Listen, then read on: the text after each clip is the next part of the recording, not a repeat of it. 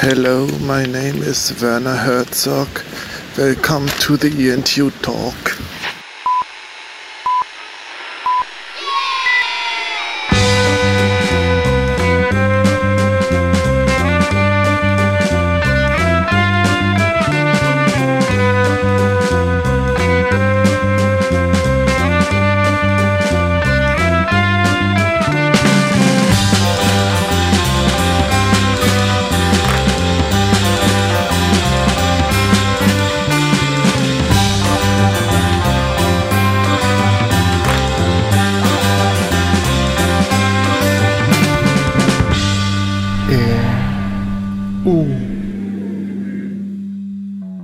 Herzlich willkommen beim EODU-Gespräch. Mein Name ist Markus äh, und dieses Mal wieder eine Sonderfolge, zu der ich einen tollen Gast begrüßen darf, nämlich den Christian. Hallo Christian.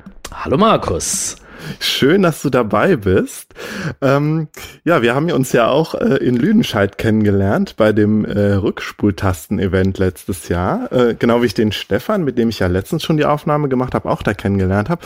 Und jetzt bin ich, also man sieht, so Podcaster-Events führen immer zu tollen neuen Projekten. Um, ja, umso mehr freue ich mich jetzt, dass du hier bist. Und wir reden heute über Werner Herzog. Ja. Und zwar, wir reden nicht allgemein über Werner Herzog und wir reden auch nicht über seine bekannten Spielfilme. Wir reden überhaupt nicht über seine Spielfilme, sondern über seine Dokumentation, die ja eigentlich, hm, also ich habe zwischendurch auch gedacht, vielleicht ist Werner Herzog auch durch seine Dokumentation noch bekannter oder vielleicht ist das eigentlich das, was ihn noch eher ausmacht als seine Spielfilme. Das glaube ich fast auch. Also ich meine, obwohl das ja bei, bei Herzog, wie ich das verstanden habe und was auch, finde ich, stimmt, er sagt ja von sich, seine, seine Dokumentationen wären seine Filme und seine Spielfilme wären eigentlich Dokumentationen. Und es, geht ja so, so, so irgendwie ineinander über. Aber in Deutschland, also in, in Amerika ist er, glaube ich, viel mehr durch seine, seine Dokumentationen bekannt. Inzwischen. Ah ja, und es kann sehr gut sein, dass dadurch auch, also gerade durch seine, ich sag mal so, dass er, dass er ja auch in den letzten Jahren nochmal irgendwie durch das Internet und als Meme auch nochmal so bekannt geworden ist. Praktisch aus, dass das so aus den USA wieder rübergeschwappt ist und jetzt hier äh, nochmal so ein neues Bild von Werner Herzog entstanden ist. So. Ja, ja, glaube ich auch, dass das, wie du sagst, zurückgeschwappt ist. Genau. Und das ja ähm, ich glaube halt die Popularität, und ich greife jetzt schon ein bisschen was vor, äh, äh in den USA oder in englischsprachigen Ländern ja auch so ein bisschen durch dieses Teutonische, ja, so kommt und durch seinen speziellen äh, sein, ja, wie er halt auch ähm, den Kommentar, den er immer in seinen äh, Dokumentationen hat. Und dass das ja so, also dass das ja sowas faszinierend, auch irgendwie unfreiwillig komisch auch immer so ein bisschen hat, kann ich mir vorstellen für für äh, englischsprachige Hörer, aber auch irgendwie was faszinierendes. Und ja, also so eine ganz bestimmte Faszination, die diese Dokus ausmachen, gerade eben für für äh, äh ja für nicht äh, deutschsprachige Leute so. Ja, das, das ist, ich kann es mir auch sehr gut vorstellen, dass das ein großer, großer Punkt ist. Also ich muss aber auch ehrlich sagen, dass, dass ähm, mein, dass ich tatsächlich ähm, mich jetzt bis bevor wir gesagt haben, wir machen jetzt diese, äh, wir machen jetzt dieses Projekt, ja, wir machen jetzt diesen Podcast, ähm, hatte ich, glaube ich, keine einzige Doku von Werner Herzog geguckt, obwohl ich immer wusste, Werner Herzog ist ja eigentlich dieser Doku-Guru. So. Und ähm, ich habe nur, äh, ja, das ist schon ewig her, ja, vor 20 Jahren oder so habe ich mal die großen Spielfilme gesehen, Fitzcarraldo und ich glaube Nosferatu und Agirre. Ich glaube, das war es auch schon. Und ähm, sonst war er mir tatsächlich, na, wie ich gerade sagte, eben nur als dieses Internetphänomen so ein bisschen so ein Begriff. Okay. So. Wie war es denn bei dir? Also ich hat, ich habe das, du hattest ja schon mal im Vorgespräch angedeutet, dass du doch schon durchaus mehr von Her Werner Herzog kennst und dich ein bisschen intensiver mit ihm auseinandergesetzt hast. Ja, das ist, ich habe als, als, als ähm, wir jetzt im Vorgespräch das davon hatten und auch schon vorher habe ich überlegt, so Mensch, wie bist du eigentlich zu, zu Herzog gekommen und musste das zurückverfolgen? Ich hatte vor äh, 2010 ist, glaube ich, die Höhle der vergessenen Träume in die Kinos gekommen. Und da dachte ich mir, ja, Mensch, Herzog, du hast ewig nichts mehr von Herzog gesehen, da musste ins Kino und über, da habe ich mich wieder dran erinnert, äh, äh, an, an, an seinen Sprachduktus, an die Art, wie er Dokumentation macht und habe dann lange, lange, lange überlegt, wie ich eigentlich hingefunden habe. Und es muss wohl wohl tatsächlich ähm, einer seiner großen Filme, Anfangsfilme gewesen sein, Agirre oder, oder sowas wahrscheinlich.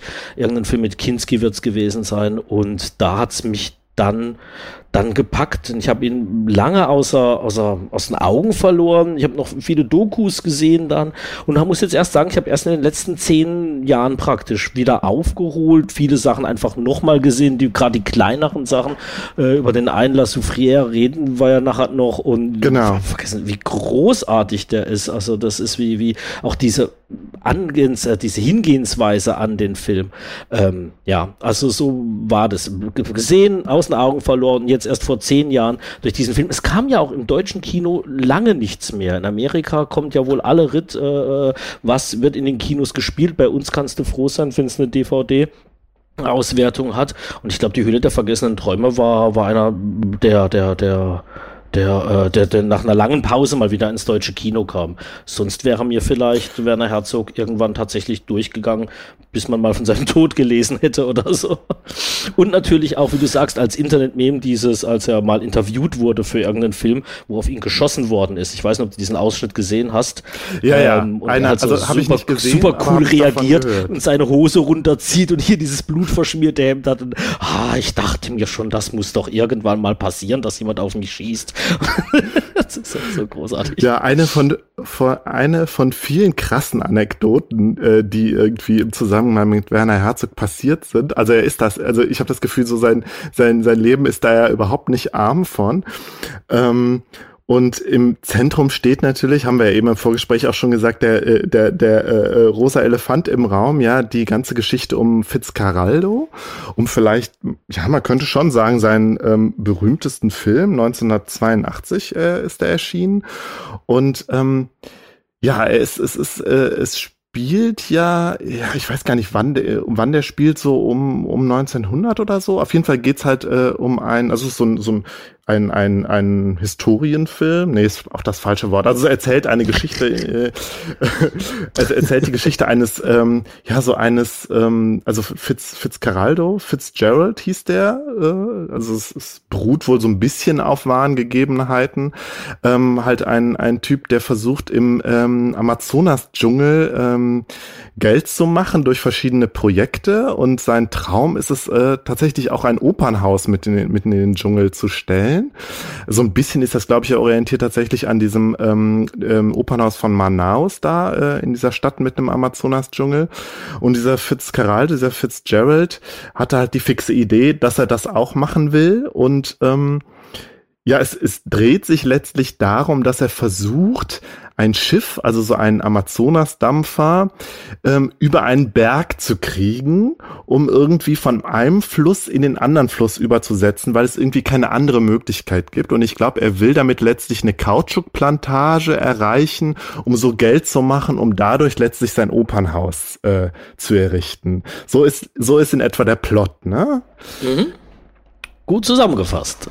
Ja, danke. Und gespielt von Klaus Kinski, äh, dem Schauspieler, mit dem Herzog, ich glaube, insgesamt fünfmal zusammengearbeitet hat. Und ähm, ich glaube, die diese fünf Kinski-Filme, ich kann sie ja mal nennen, ähm, 72 Agirre, der Zorn Gottes, übrigens spielte auch im Dschungel, auch im, im Amazonas, ja, das ist so eine Geschichte von so einem Conquistador, der sich irgendwie im Dschungel verirrt. Dann 1979 diese Neuverfilmung äh, Nosferatu, Phantom der Nacht. Dann 1979 Wojcek. Äh, 19, ja, und dann kam 82 Fitzcarralde und der letzte Film mit Werner, äh, mit, mit Klaus Kinski war Cobra Verde 1987, den ich, äh, also ich habe Wojcek und Cobra Verde auch gar nicht gesehen.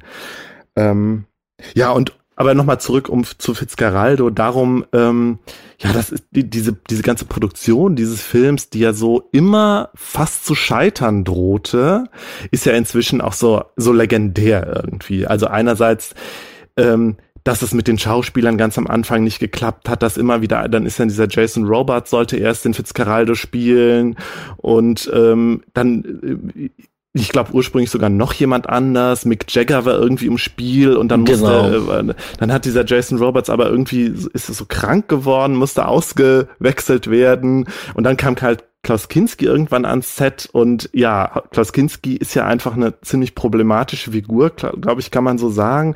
Er ist halt am Set immer total ausgerastet und hat halt so eine, ja, der hat halt so, ein, so eine krass narzisstische Persönlichkeit und neigt so ein bisschen zur Tobsucht. Also so sagt der, sagt Werner Herzog das selber immer. Und ähm, ja, und dann natürlich, Werner Herzog hat halt von Anfang an gesagt, nee, ich mache das hier irgendwie mit dem Schiff, das mache ich wirklich. Ich will das Schiff, ich will wirklich ein Schiff über den Berg kriegen. So, und will das jetzt halt nicht mit irgendwie mit, mit Modellen nachstellen. Und er hat praktisch selber, also man kann, man kann sagen, er hat selber versucht, also dieser, ähm, dieser Produktionsprozess entspricht im etwa das, was der Film auch zeigt, ja, so dieser, dieses größenwahnsinnige, diese größte wahnsinnige fixe Idee letztlich. So, ja.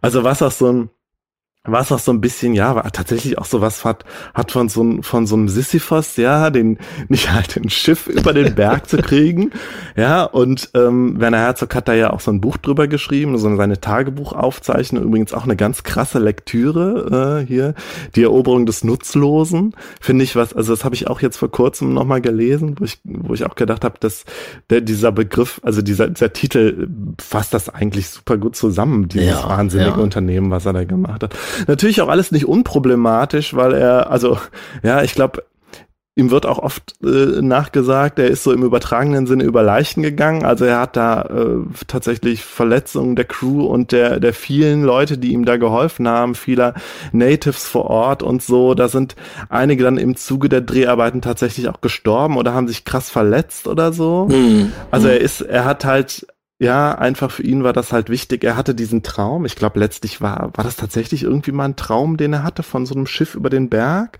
Ich und das war ich hätte so, auch mal was gelesen, ja. Man weiß ja nie genau, was stimmt, was er erzählt. Ha, das ist so richtig.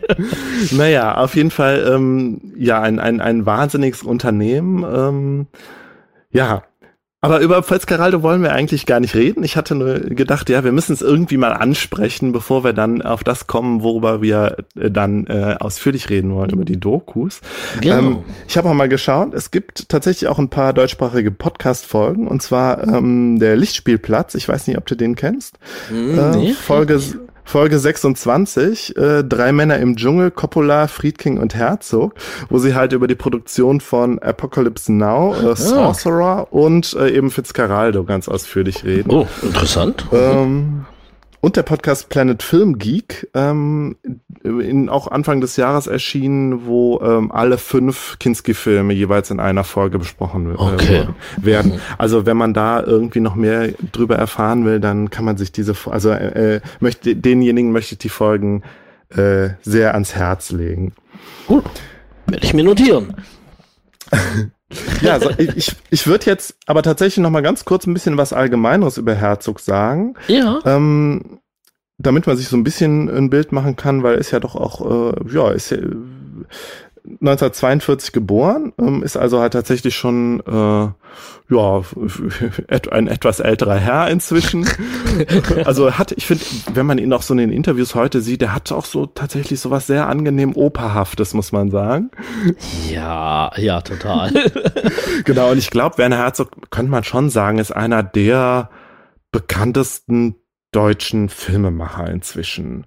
Und ja. vielleicht ist es wirklich nochmal so ein Unterschied. Du sagtest es ja eben auch, dass er in den USA oder generell halt auch außerhalb von Deutschland vielleicht sogar etwas bekannter ist als in Deutschland. Er hat sich mal in, in diesem einen Buch Herzog und Herzog, das ist ja auch mhm. nie auf Deutsch übersetzt worden. Ich meine, das zeigt schon viel. Es gibt ja auch ist keine ja. offizielle Biografie über ihn. Ähm, und in Herzog und Herzog, da beschwert er sich halt bitterlich, als er nach Amerika gekommen ist, dass, also ich glaube, er ist da schon gekränkt, dass er er hat zwar den, den deutschen Filmpreis gekriegt, das Bundesverdienstkreuz und so weiter und so fort, aber ich glaube, ähm, er hat sich in Deutschland nicht richtig verstanden gefühlt.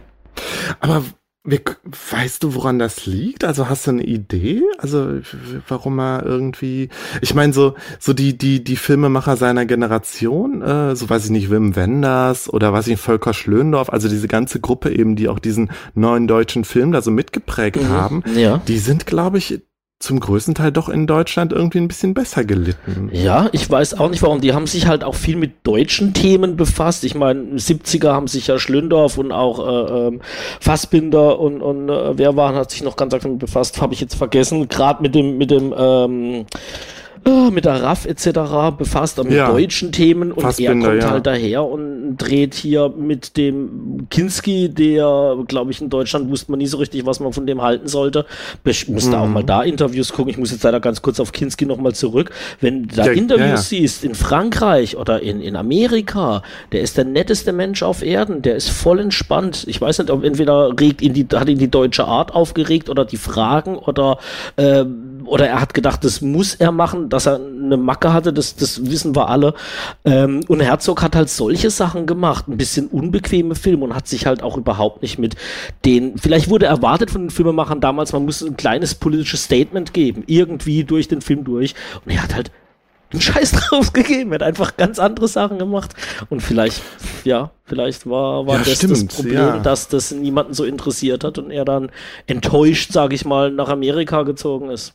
Ja, er hat sich halt nie mit den, mit den urdeutschen Themen und so hat er sich halt nicht auseinandergesetzt. Das hat ihn irgendwie nie so interessiert. Ne? Er, hat, er hat sich ja eher für die großen existenziellen Fragen interessiert. Ja, genau. Und das war vielleicht ja. damals halt 70er, 80er nicht so, was, was man im Kino sehen wollte. Ja, zumindest vielleicht auch das, was, was irgendwie so die, das Feuilleton oder die, die Kritiker äh, irgendwie nicht im Kino sehen wollen. Ja, ja, ja, ja. Keine Ahnung. Das mag, mag alles sein. Müsste man mal irgendwie mal näher drüber nachforschen.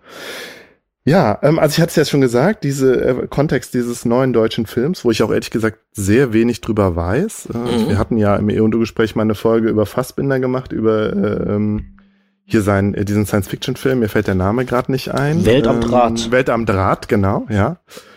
Ähm, ähm, Fassbinder ist für mich auch irgendwie noch ganz noch immer noch hat halt immer noch etwas sehr befremdliches so. Tja, geht, geht's ähm, mir ganz genauso. Mit dem komme ich nicht klar. Das geht nicht. Aber ich muss auch sagen, so die Filme von Wim Wenders finde ich alle, kann ich auch nichts mit anfangen. Kann ich auch. Das ja. ist unglaublich. Ich habe es letztens mit einem mit einem Kunden gehabt. Ähm, bin ja Buchhändler und da kommen halt ja. viele Kunden rein. Wir haben auch DVDs und ja, oh, Wim Wenders hier, Himmel über Berlin und der ist doch so groß, ob ich den gesehen hätte. Sag ich ja, ich habe es anprobiert, aber nee, ich habe gesagt, außer ähm, Paris, Texas kann ich von Wenders gar nichts gucken. Und Paris, Texas finde ich richtig gut. Ah, das wäre sein schlechtester Film. warum, den, warum ich denn gerade den mögen würde. Aber nee, Wim Wenders kann ich auch nichts, nichts mit anfangen. Überhaupt nicht. Gar nicht. Der, der berührt mich nicht irgendwie, die, die, die Filme von ihm. Hm. Naja, ähm, Herzog hat äh, vielleicht neben den fünf ähm, den fünf Kinski-Filmen hat er, also ich habe jetzt mal aufgeschrieben, sowas, was, wo ich dachte, dass, dass, auf die bin ich noch irgendwie gestoßen, auch wenn ich sie, glaube ich, gar nicht gesehen habe. Ich glaube, ich habe in Herz aus Glas 1976, äh, von 1976 mal so ein bisschen reingeschaut, fand den aber auch ganz befremdlich. Ähm, und ich habe ja jetzt, äh, jetzt vor kurzem auch im Zuge der Recherche erst erfahren, dass er wohl angeblich da alle Beteiligten hypnotisiert hat. ja, ja. Um irgendwie so einen besonderen äh, äh, Entfremdungseffekt äh, da zu erzeugen, keine ja. Ahnung. 1974 äh, Jeder für sich und Gott gegen alle, so eine Kaspar Hauser Verfilmung. Hast kenne ich auch gar nicht, äh, wo ich gedacht habe, aber der müsste auf den müsste ich auf jeden Fall mal schauen. Ja, solltest du ähm, wirklich, ja. Der lohnt sich die Kaspar Hauser Kaspar Hauser Thematik ja eigentlich auch interessiert. Und ich glaube, da hat er ja auch tatsächlich einen einen Laiendarsteller gewinnen können, der ähm, ja, vielleicht jetzt nicht wirklich selber eine Kaspar Hauser Geschichte so hinter sich hatte, aber auch irgendwie äh, ja, eine, ja, ich sag's mal, so eine komplizierte Biografie hinter sich hat. ja, ja, ähm, ja ich, ich, weiß auch nicht mehr und, genau, wie das also war. Also ein Film, ja. ein Film, wo ich denke, hu, hui, schwierig, ja, 1970, auch Zwerge haben klein angefangen, wo er tatsächlich mit äh, kleinwüchsigen Schauspielern äh, gedreht hat und irgendwie auch so eine, ja, so eine, so eine Geschichte von, von, von eines Aufstandes irgendwie nachzeichnet. Puh, habe ich, hab ich mich ein bisschen vorgescheut bisher. Nein, der ist, der ist toll, der ist super anarchisch und, und, und ganz großig und einer der wenigen wirklich, finde ich, humorvollen Filme auch. Also natürlich Okay, ähm, nur, nur oberflächlich humorvoll, ne? Aber, aber Ja. ja. nee. Lohnt sich auch. Also ich glaube, von den drei, die du dir noch angucken möchtest, ist Herz aus Glas wirklich der, der schwierigste. Äh, Okay. für sich äh, und Gott gegen alle ist, glaube ich, der leicht zugänglichste. Und ich glaube, die. Zwerge würde ich jetzt so als mittendrin einordnen. Aber aber alle, alle definitiv sehenswert. Ne? Also solltest du, wenn du dran kommst, unbedingt mal schauen. Gut, ja, ja, werde ich auf jeden Fall machen. Ähm, aber ich glaube, wo ich jetzt nicht so Interesse dran habe, ist tatsächlich an diesen Bad Lieutenant 2009, der, glaube ich, irgendwie völlig rausfällt aus das, was man von Herzog bis jetzt so kannte. Ja. ähm, zugleich, und ich habe jetzt auch nochmal geguckt, sein letzter Spielfilm war ja dieser Salt and Fire mit der Veronika Ferris, wo ja alle irgendwie nicht so ganz wussten, was sie damit anfangen sollten. Ja. Also zwischen totalem Verriss und irgendwie Bewunderung wa- darüber, warum das so seltsam ist. Also den habe ich mir auch nicht angeguckt. ähm, ja, Werner Herzog hat ja teilweise, ist teilweise ja auch als Schauspieler aufgetreten. Ich glaube, bei, äh, bei diesem Jack Reacher-Film ist er, taucht er als Bösewicht auf. Wo man auch denkt, ja, da ist, also er hat, also der Typ hat auf jeden Fall auch Humor und ist so, hat so, Ja. so eine selbstironische Ader. Ähm, ja, bei den Simpsons ist er mal aufgetreten, ähm, als natürlich nur als Stimme und er spielt da irgendwie auch einen, einen äh, deutschsprachigen ähm, Bösewicht, ist da irgendwie so ein, so ein, so ein Pharma-Mensch. Äh, Ich habe geguckt, er ist auch mal bei Parks and Rec, Parks and Recreation taucht er mal auf und Mhm. bei Rick and Morty hat er mal eine kurze Szene. Ja, er hat auch mal Opern gedreht, Mhm. habe ich mir noch aufgeschrieben. Ja, habe ich Und? aber auch nie gesehen. nee, nee, dachte ich auch zuerst, passt gar nicht so zu ihm. Ich glaube, das hat er selber auch gedacht. Äh, so am Anfang, als er sich mit, dem Op mit der Oper auseinandergesetzt hat. Und vielleicht noch zwei, zwei Dinge. Ähm, 1974 äh, äh, war, äh, schien es wohl da, so, dass, dass die Lotte Eisner, so eine seiner, seiner großen Vorbilder und äh, Mentorin äh, in Paris im Sterben lag. Und dann hat Herzog sich kurz, äh, kurz entschlossen auf den Weg zu Fuß gemacht äh, von München nach Berlin und hat entsprechend ähm, seine, seine Aufzeichnungen währenddessen äh, herausgebracht als Buch äh, vom Gehen im Eis. Das habe ich zuletzt als Hörbuch gehört, äh, wird, ist auch von ihm selber eingesprochen. Ja, auch sehr, sehr krass. Also man, man, man kommt ihm da irgendwie schon nahe und seiner, ja, so seiner, seiner Willensstärke und so, dass er, dass er so diesem trotzigen, ja, ich setz mir was in den Kopf und, und zieh das dann durch. Ja. Und äh, egal, wenn die Schuhe kaputt sind, ich gehe trotzdem weiter und so. Also was, Ja. was ich, so geil. was sich irgendwie auch durchzieht durch sein Werk. Und da werden wir bestimmt, denke ich mal, gleich bei den Dokumentationen auch noch drauf kommen. Äh, ähnlich, äh, dann auch 1980, als er seinen Schuh gegessen hat. Ja, stimmt. Da Tolle hat er, glaube ich, so eine Wette mit so einem äh, jüngeren Dokumentarfilmer, ich, ich glaube Aaron Morris hieß der, oder heißt der, äh, gewettet, dass er irgendwie, wenn der seinen ersten Film veröffentlicht, also er wollte dem Aaron Morris da irgendwie den ermutigen, hat gesagt, ja, wenn du deinen ersten Film äh, veröffentlichst, glaube ich, so war das, dann werde ich meinen Schuh essen. Und das hat er dann auch Das gemacht. immer- Hast du es gesehen? Also man, Ja. man kann ja sehen, es gibt ja, äh, wird ja so ein, so ein kleiner, wie soll ich sagen, Kurzfilm draus Genau. gemacht. Hast du dir den angeguckt? Ja, genau. Von dem, von dem Les, Ja. Les Blank, so, einem- so, Ja, einem- genau. so ein Kumpel von ihm, der auch äh, äh, diese Doku gemacht hat, The Burden oder Burden of Dreams, zu den Produktionsarbeiten von, äh, von Fitzcarraldo. Auch, auch ganz großartige Doku. Ähm, genau, aber ja, äh, Werner Herzog eats his shoe. Ja, er nimmt dann halt einen Schuh und kocht den irgendwie mit, mit Brühe und ein bisschen Gemüse und dann isst er ihn irgendwie komplett auf. Völlig, völlig. Ich glaube, er hat Teile noch ins Publikum verteilt. Das Er hat ja, er hat ja da, er hat das ja in so einem Riesentopf in Tomatensoße, glaube ich, Genau. stundenlang gekocht und Ja. abends war dann so eine Veranstaltung, eine medienwirksame und da hat er dann mit so einem halbstumpfen Messer an diesem Schuh rumgesäbelt. Aber er hat tapfer reingebissen, als er hat so ein Stück Leder dann abgeschnitten und hat sie noch im Publikum verteilt. Aber ähm, das Gerücht geht, dass er es tatsächlich bis auf die Sohle aufgegessen Genau, hätte. ja. Ja, genau. Gerüchte, das hatten wir ja eben auch schon gesagt. Also man Ja. weiß bei ihm ganz oft nicht so, was stimmt und was nicht stimmt. Er erzählt ja auch über seine Jugend diverse Anekdoten, dass er auch ziemlich spät erst, also ich glaube mit elf Jahren heißt es, das erste Mal irgendwie einen Film gesehen hat. Also er ist, er ist ähm, teils in München, teilweise äh, irgendwie in da so hinter Rosenheim an der österreichischen Grenze in den Bergen groß geworden. Ähm, ja, und irgendwie, er hätte auch erst mit 18 das erste Mal sich mit Musik auseinandergesetzt.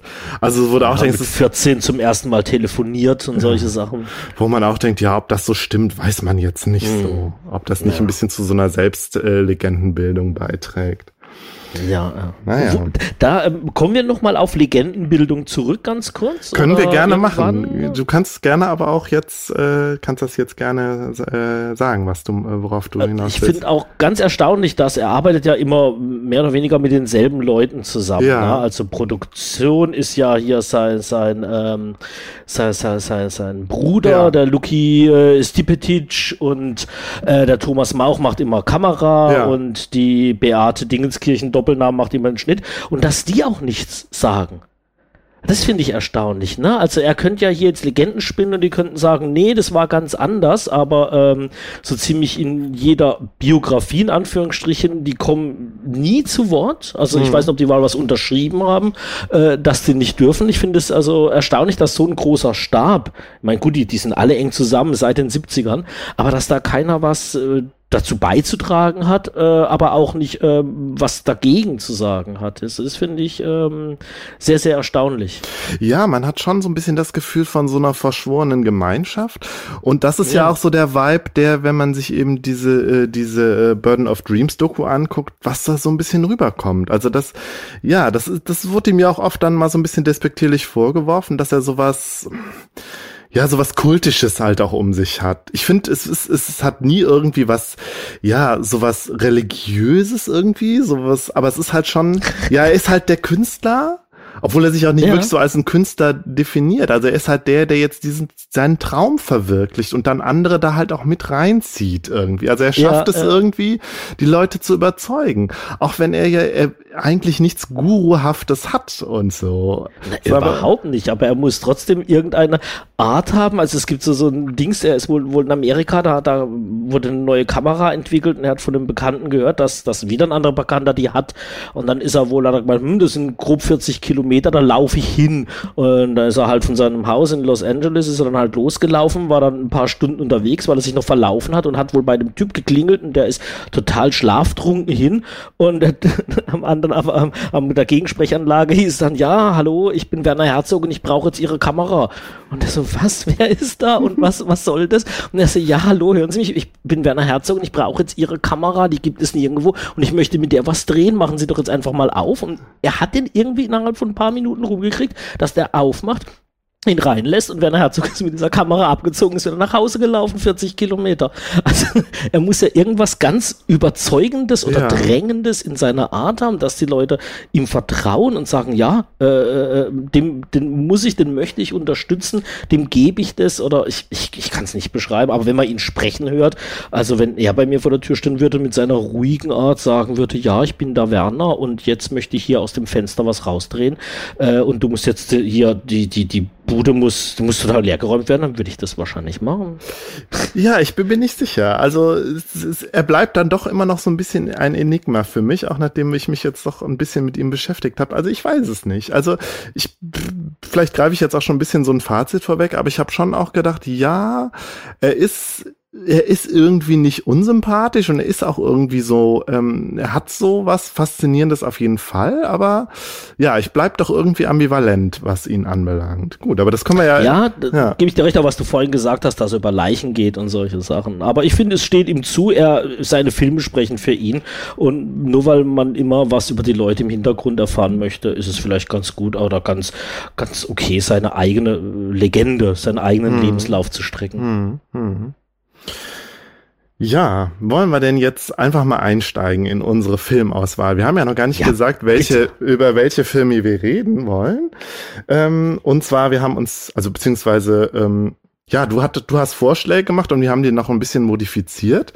Und zwar reden wir erstens über äh, Land des Schweigens und der Dunkelheit von 1971. Dann über La Soufrière, das ist ein kürzerer Film äh, von 1977. Ähm, das waren beides deine Vorschläge. Äh, und dann äh, wollte ich gerne über Julianes Sturz in den Dschungel reden, beziehungsweise Wings of Hope von 1999.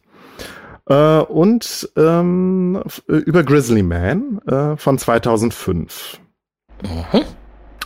Ja, magst du schon ein bisschen was zu, zu der Auswahl sagen? Äh, also es, du hattest ja diese Vorschläge gemacht. Wir haben einen Film auch noch rausgekickt.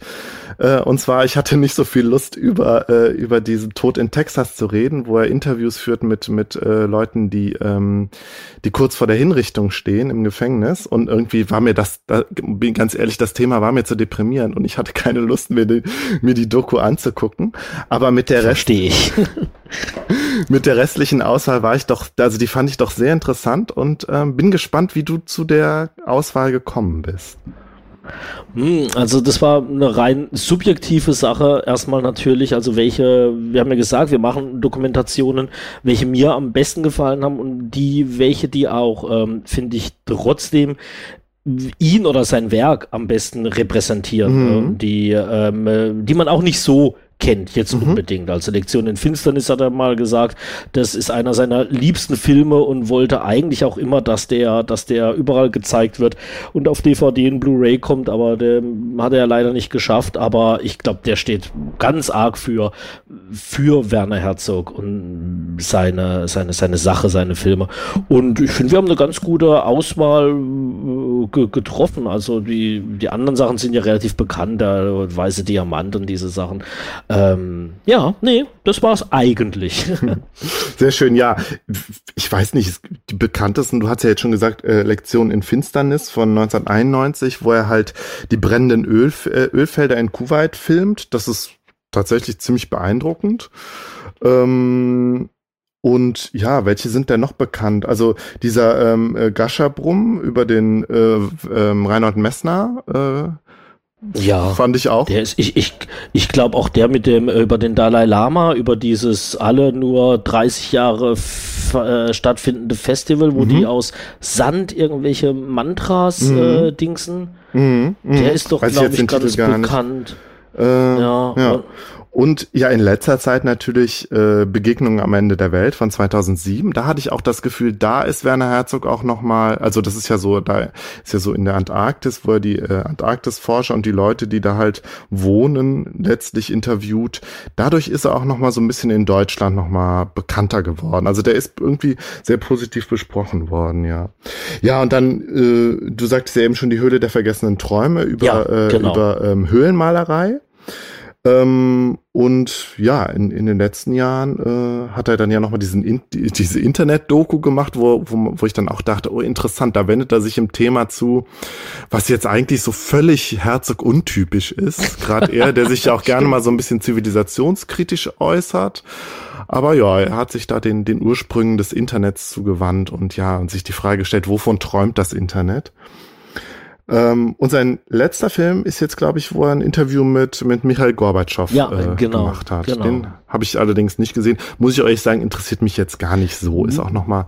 Muss ich auch sagen. Ja, habe ich auch nicht gesehen und mhm. glaube ich, interessiert mich. Andererseits ist es interessant, was für Fragen Werner Herzog äh, Gorbatschow stellt. Also da kommt man bestimmt ja. nicht so drauf. Ja, ja, das stimmt. Ja, aber fangen wir doch einfach mal an. Reden wir über den äh, und den ersten Film unserer Auswahl, Land des Schweigens und der Dunkelheit. Und wo man, wenn man den Titel hört, jetzt auch denkt, puh, worum geht's da? Geht's da auch, geht's da irgendwie um Höhlenforschung oder so? Könnte man ja denken, wenn man sich irgendwie sein sein restliches Övre anguckt. Nein, es geht um äh, taubblinde Menschen. Ja. Magst du mal ein bisschen was über den Film so einstiegsmäßig sagen? Ja, also ähm, Herzog hat den, also der ist Anfang der 70er, ist er gedreht und er hat eigentlich äh, für einen Freund so, eine, so einen Beitrag machen sollen zu so einer Filmreihe Behinderte Zukunft. Und im äh, Zuge der Recherchen ist er dann auf diese Fini Straubinger gestoßen, die taubblind ist. Die war das nicht von Anfang an. Die hatten, ist die Treppe gestürzt und ist dann im Laufe der Jahre taubblind geworden. Und es hat ihn so fasziniert. Und es ist auch faszinierend, wenn man sich das vorstellt. Man ist taub und blind. Wie kommuniziert man mhm. mit anderen? Wie, wie ähm, fühlt man gewisse Sachen? Das, äh, und da hat beschlossen, darüber eine Doku zu machen und diese Fini Straubinger, da hat er auch einen super Protagonisten, sage ich mal, gefunden weil die sich ganz arg einsetzt für das Verständnis der Taubblinden, für die, für die Lebens, für die Lebensverbesserung von Taubblinden. Also die, die hat so eine Taubblinden-Gemeinschaft gegründet, die genau, tauscht ja. sich mit denen aus und die machen das alle mit einem Fingeralphabet. Da gibt's, habe ich mich mal schlau gemacht, da gibt's mehrere, die machen das mittels Lormen, nennt sich das. Genau, das Lormen, ja. ja. Ich glaube, das ist spezifisch auch was ne, so eine deutsche Erfindung. Ja. Genau, genau, richtig. Und das ist auch sehr, sehr interessant und es ist, es wäre kein Herzog Film, wenn der das einfach nur so berichten würde. Das ist in, in drei Teile aufgeteilt und am Anfang äh, beschreibt er das Leben der Fini Straubinger und da kommt dann schon eine Sache zusammen, was ihm ja oft in seinen Dokus vorgeworfen wird. Also sie berichtet zum Beispiel, wie sie ähm, so einer Skispringen Dings beigewohnt hätte oder im Fernsehen gesehen hätte. Und er hat später gesagt, das hat er ihr in den Mund gelegt. Also das hat sie nicht gesehen, aber er hat gedacht, das passt einfach gut dazu. Es passt auch, ne? Also man, äh, es gibt dann halt für manche wohl so ein Geschmäckle, wenn er Leute Sachen sagen lässt, die sie selber nicht so gesagt hätten. Ich glaube, er spricht das mit den Leuten schon immer ab. Also ich glaube, das ist ihm schon wichtig. So, also er hat dann irgendwie diese Idee, ah, das wird jetzt passen. Ja. Äh, und dann spricht er das mit den Leuten, glaube ich, ich, auch ab. Ja, ja. Also das hat er zumindest gesagt. Und wenn sie dann dagegen sind, dann macht das nicht. Aber irgendwie, ja, das, da kommen wir vielleicht ja dann nachher noch drauf. Das ist auch immer Teil auch so seiner Philosophie, was den Dokumentarfilm ja, ja, anbelangt. Absolut, ne? absolut. Ja. Und ähm, also das ist der erste Teil mit der Fini Straubinger und ähm, die, die, die fliegt zum ersten Mal. Ne? Das, ist, das ist, muss ja für einen Blindtauben total ein irres Gefühl sein, auch weil man gar nicht weiß, was passiert. Ich meine, sie konnte sehen, aber es sind welche dabei. Ich glaube, eine, die, die ist von Geburt an blindtaub mhm. und die weiß ja, die mhm. kann sich, also dieses Verständnis von, von einem Flugzeug oder von Fliegen. Und darum geht's dann im zweiten Teil, darum geht's dann um einen blind äh, äh, tauben Jung, der von seinem Vater, ein russischer, der nicht gefördert worden ist. Und da sieht man dann, mm. wie mhm. wichtig äh, sehen und äh, sprechen eigentlich auch ist, weil der bekommt leider nichts anderes zustande, als ähm, Furzgeräusche mit dem Mund zu machen und sich einen, hm. einen Ball gegen den Kopf zu knallen. Das ist also wirklich sehr, sehr erschreckend zu sehen und zeigt aber auch, wie wichtig es ist, solche Leute nicht abzu, abzustempeln oder abzuschieben. Und im dritten Teil ähm, geht es dann um einen, einen, einen Lehrer, möchte man fast sagen, der sich um junge Blindtaube kümmert, die blindtaub geboren sind. Und das ist schon beeindruckend. Also mit welchem, mit welchem Engagement der da rangeht, Leuten überhaupt das begreiflich zu machen. Also was, irgendwelche Sachen fasslich zu machen. Was ist ein Telefon, ein Tisch, da haben die ja überhaupt keine Vorstellung von. Und abstrakte Sachen gehen halt wahrscheinlich fast gar nicht. Also diese, diese, mhm diese Doku ist hart, sehr schockierend zu sehen, aber ist äh, eine ganz wichtige Sache und die Herangehensweise halt, er lässt Leute viel einfach auch Raum. Also man hat das Übliche, was man auch bei Herzog hat, was ich toll finde, bei dem allerletzten, der mehr oder weniger mit seiner Mutter, die schon gefühlte 108 ist und der andere ist, der Sohn ist halt um die 70, 60, 70, wie er da durch die Bäume läuft, der will mit gar niemand mehr was zu tun hat und er keine Musik mehr im Hintergrund, nichts, er läuft einfach an diesen Kirschbäumen vorbei und mhm. das ist, das gibt so eine Eindrücklichkeit, die äh, äh, ähm, gerade so ein Thema sehr wichtig macht. Also man, man guckt es nicht einfach und sagt dann, ja, jetzt habe ich eine Doku gesehen über Blindtaube, zack, das nächste, sondern das sind Bilder, die, die lange nachwirken und ja, die einen schon, schon betroffen machen. Aber müssen auch betroffen machen bei so einem Thema, finde ich.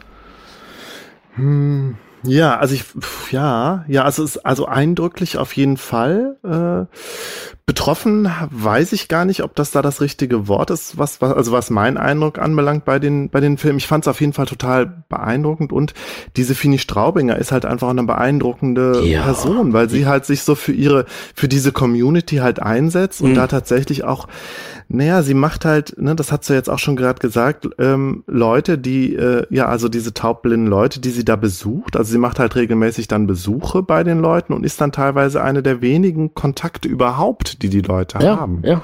Das so. ist also ich finde, ich, ich, ne, man, ich finde, man muss immer aufpassen, welche Begriffe man da benutzt. So völlig Isolation und keine Ahnung, da ist, da ja ist Herzog manchmal auch ein bisschen drüber, habe ich das Gefühl. Mhm. Aber also ich fand halt diese diese Arbeit von der Fini Straubinger da auch so so beachtlich, was sie da halt macht und so und dass sie immer sehr sehr einfühlsam ist und natürlich klar, sie ist sie ist ja sie ist ja selber taubblind und und hat halt irgendwie da so ihre Mission und ähm, ja, tritt in Kontakt mit den Leuten. Ja. Das ist so die eine Sache.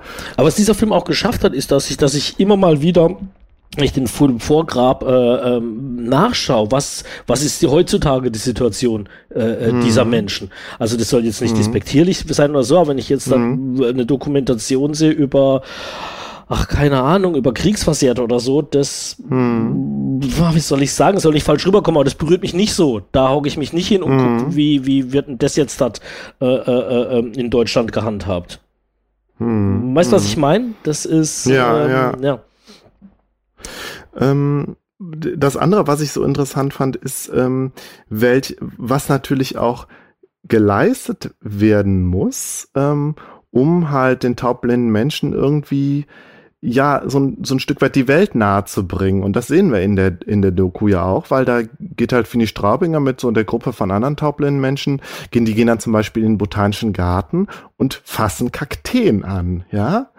Weil, äh, ne, weil es geht ja letztlich dann eigentlich nur über das Taktile, über den taktilen Sinn und dann fassen sie halt Kakteen an oder nehmen einen Schimpansen auf den Arm oder, ne, du hast ja eben gesagt, im Flugzeug, dann, dann steht da so ein kleineres Flugzeug und dann fassen sie halt das Flugzeug an von allen Seiten. Streichen Elefanten. Ja. Ja, ja, genau. Also, ja, wo, du, wo du denkst, ja, letztlich genau das muss geleistet werden. Das ist auch eigentlich eine ganz tolle Leistung, dass sowas dann auch passiert. Also, das, dass dieses Engagement dann halt auch passiert. So. Ja, zutiefst beeindruckend äh, fand ich das auch. Ähm, und was sich ja vielleicht hier so ein bisschen schon abzeichnet, ist das, was Herzog dann auch in seinen späteren Dokus fasziniert, nämlich ja, wie Menschen, die irgendwie in einer besonderen Situation sind. Mhm. Ja, man könnte jetzt sagen, die irgendwie auch vom Schicksal so, so mit Schicksal, Schicksalsschlägen konfrontiert sind, wie die halt aber ihre Situation meistern, ja. wie sie irgendwie klarkommen und vielleicht ihre Situation auch so ein bisschen so ein Stück weit transzendieren. Ähm, wie sie, ja, also das, das, dass ihnen diese, ja, also ich habe mir, mir war immer dieser Begriff Grenzgänger so im Sinn, auch wenn er vielleicht ein bisschen problematisch mhm. ist in dem mhm. Zusammenhang. Ähm, aber da habe ich das gedacht, ja, das interessiert ihn. So. Ja. Und ohne, Na, ohne, ohne ausbeuterisch mhm. zu sein. Also es ist ja, ja, kein reißerischer Film in keinster Weise. Nein, reißerisch, reißerisch ist er nicht. Ich finde, da ist manchmal, hat, hat es manchmal so Anklänge, wo ich gedacht habe, ja. Ja. Auch ne? dieser, dieser Schlussspruch den ja er mhm. eigentlich gesagt hat, wenn jetzt ein Krieg ja. ausbrechen würde, würde ich es nicht mal mitbekommen. Ah, Finde ich auch ein bisschen mhm. hart an der Grenze. Also es ist da, da, da wird es manchmal ein bisschen kitschig und manchmal ein bisschen, ja, ja, exploitativ. Ja, aber trotzdem, ich, mein Eindruck war schon, es ist halt, na, da kommt auch dieses, was man, was man Herzog auch immer nachsagt eigentlich, und das finde ich, wird da auch sehr deutlich, ein sehr humanistischer Blick, also ein sehr menschenfreundlicher und zugewandter Blick eben halt auf die Leute. Und er ist, man merkt, er ist selbst sehr beeindruckt mhm. eben von der Glaube Straubinger ja. und von der wie die, wie die taubblinden Menschen halt da ihren Weg gehen. So. Ja. Fand ich auch, fand ich auch. Nee. Sehr, sehr, sehr schöner Film. Nicht ganz einfach zu gucken, also gerade nee. die Szene mit dem, mit dem äh, Jungen, der halt eben nicht gefördert wurde, mhm. das hat mich schon mhm. äh, arg runtergezogen, aber mhm. Frau Straubinger hat mich dann wieder hochgerissen, sozusagen. Ja, wobei ich finde, man muss da natürlich auch gucken, äh, wie weit da so eine Projektion ist. Man weiß ja letztlich nicht, wie es dem Jungen geht. Vielleicht, ja. ne, man weiß nicht. Man hat, man, ich glaube, man ist schnell, also als nicht behinderter Mensch schnell bei so Mittel, Blick des Mitleids oder halt mhm. auch des, vielleicht auch ein Stück weit des Entsetzens. Aber letztlich, wenn du, wenn die Leute nicht kommunizieren oder auch nicht kommunizieren können, weißt du ja nichts. Du kannst ja. nicht sagen, ob es dem jetzt schlecht geht oder nicht. So. Ja, und deshalb finde ich ja gerade den nächsten Teil dann wichtig, wo dieser Lehrer ist und auch diese Sprachtrainerin. Ich meine, das sah brutal mhm. aus, wie die das da gemacht hat, ne? Hier mit hier, tast mal meinen Kehlkopf und sprich mir nach, mhm. ne? Und solche Sachen. Aber das, das ist der erste Weg um, um die da, na, wie du, wie du gesagt hast, Isolation totale ist vielleicht ein falsches Wort, aber trotzdem, um die da rauszuholen, um mit anderen zu sprechen und sich zu entwickeln. Und es wurde bei ihm halt verpasst. Und das finde ich, boah, mhm. oh, schon, schon, schon heftig. Das hat so, hatte sowas von, ähm, ach, ich weiß nicht, weiß, äh, oh, meine Frau hat ein behindertes Kind, das sperren wir jetzt halt einfach weg und dann, dann, dann sehen wir es nicht mehr und müssen immer dran denken. Ja, ja, umso sehr sieht man halt, wie wichtig eben auch die, die Arbeit von so Aktivistinnen, äh, von wie der, wie Fini Straubinger halt ist. Ja, also, dass da ja, auch ja. so viel passiert ist tatsächlich auch in der, in der Behindertenpädagogik letztlich. Obwohl es da ja auch immer wieder, ne, gerade wenn man so im, im Bezug auf Autismus guckt, da gibt's immer wieder umstrittene Methoden, die eben auch dann von den, von den, ähm, von den Leuten selbst halt dann noch scharf angegriffen werden und so. Mhm. Ja, aber ich wollte, ich wollte eigentlich äh, auch schon langsam äh, zum nächsten Film kommen. Ja, ja, natürlich, natürlich, Entschuldigung, ich wollte dich auch nein, nein, alles, aufhalten. alles gut. Ich habe mich ja selber, äh, ich, ich äh, wollte jetzt, äh, ich wollte dich jetzt auch überhaupt nicht abwürgen. Ähm, der nächste Film, äh, über den wir reden wollen, geht in eine völlig andere Richtung auf den ersten Blick, nämlich La Soufrière. La Soufrière ist ein Vulkan äh, auf der Karibikinsel Guadeloupe, die gehört zu Frankreich. Ähm, und 1976 war das, glaube ich, drohte der Vulkan, also La Soufrière, ja. Ich glaube, das heißt übersetzt so der, der, ähm, der Schwefelspucker so ein bisschen in der Art. Äh, äh, der drohte zu explodieren. Also es drohte eine krasse Katastrophe, irgendwie in Ausmaßen von mehreren Atombomben. Ähm, und die Insel wurde ganz schnell evakuiert äh, und die Evakuation blieb irgendwie auch so über ein halbes Jahr lang bestehen. Und Werner Herzog hat wohl angeblich kurz entschlossen äh, seine Crew äh, gepackt und gesagt, so wir fahren da jetzt hin und gucken uns diese evakuierte Insel an. Und er hatte irgendwie gehört, glaube ich, zwei, drei Leute sollen auf der Insel da beharrlich geblieben sein. Ne? Also das hat man ja immer, mhm. äh, gerade auch, weiß ich nicht, wenn du an die Hurricanes denkst in den USA, dass ein paar ja. Leute halt nicht weg wollen äh, von ihrem, von ihrem, äh, von ihrem Grundstück und so. Und ähm, ja, er hat halt gesagt, ich fahre dahin. Auch wieder so eine Schnapsidee von Werner Herzog. Er hat sich dann ja auch, er hat sich und seine Crew dann ja auch ziemlich in Gefahr gebracht teilweise.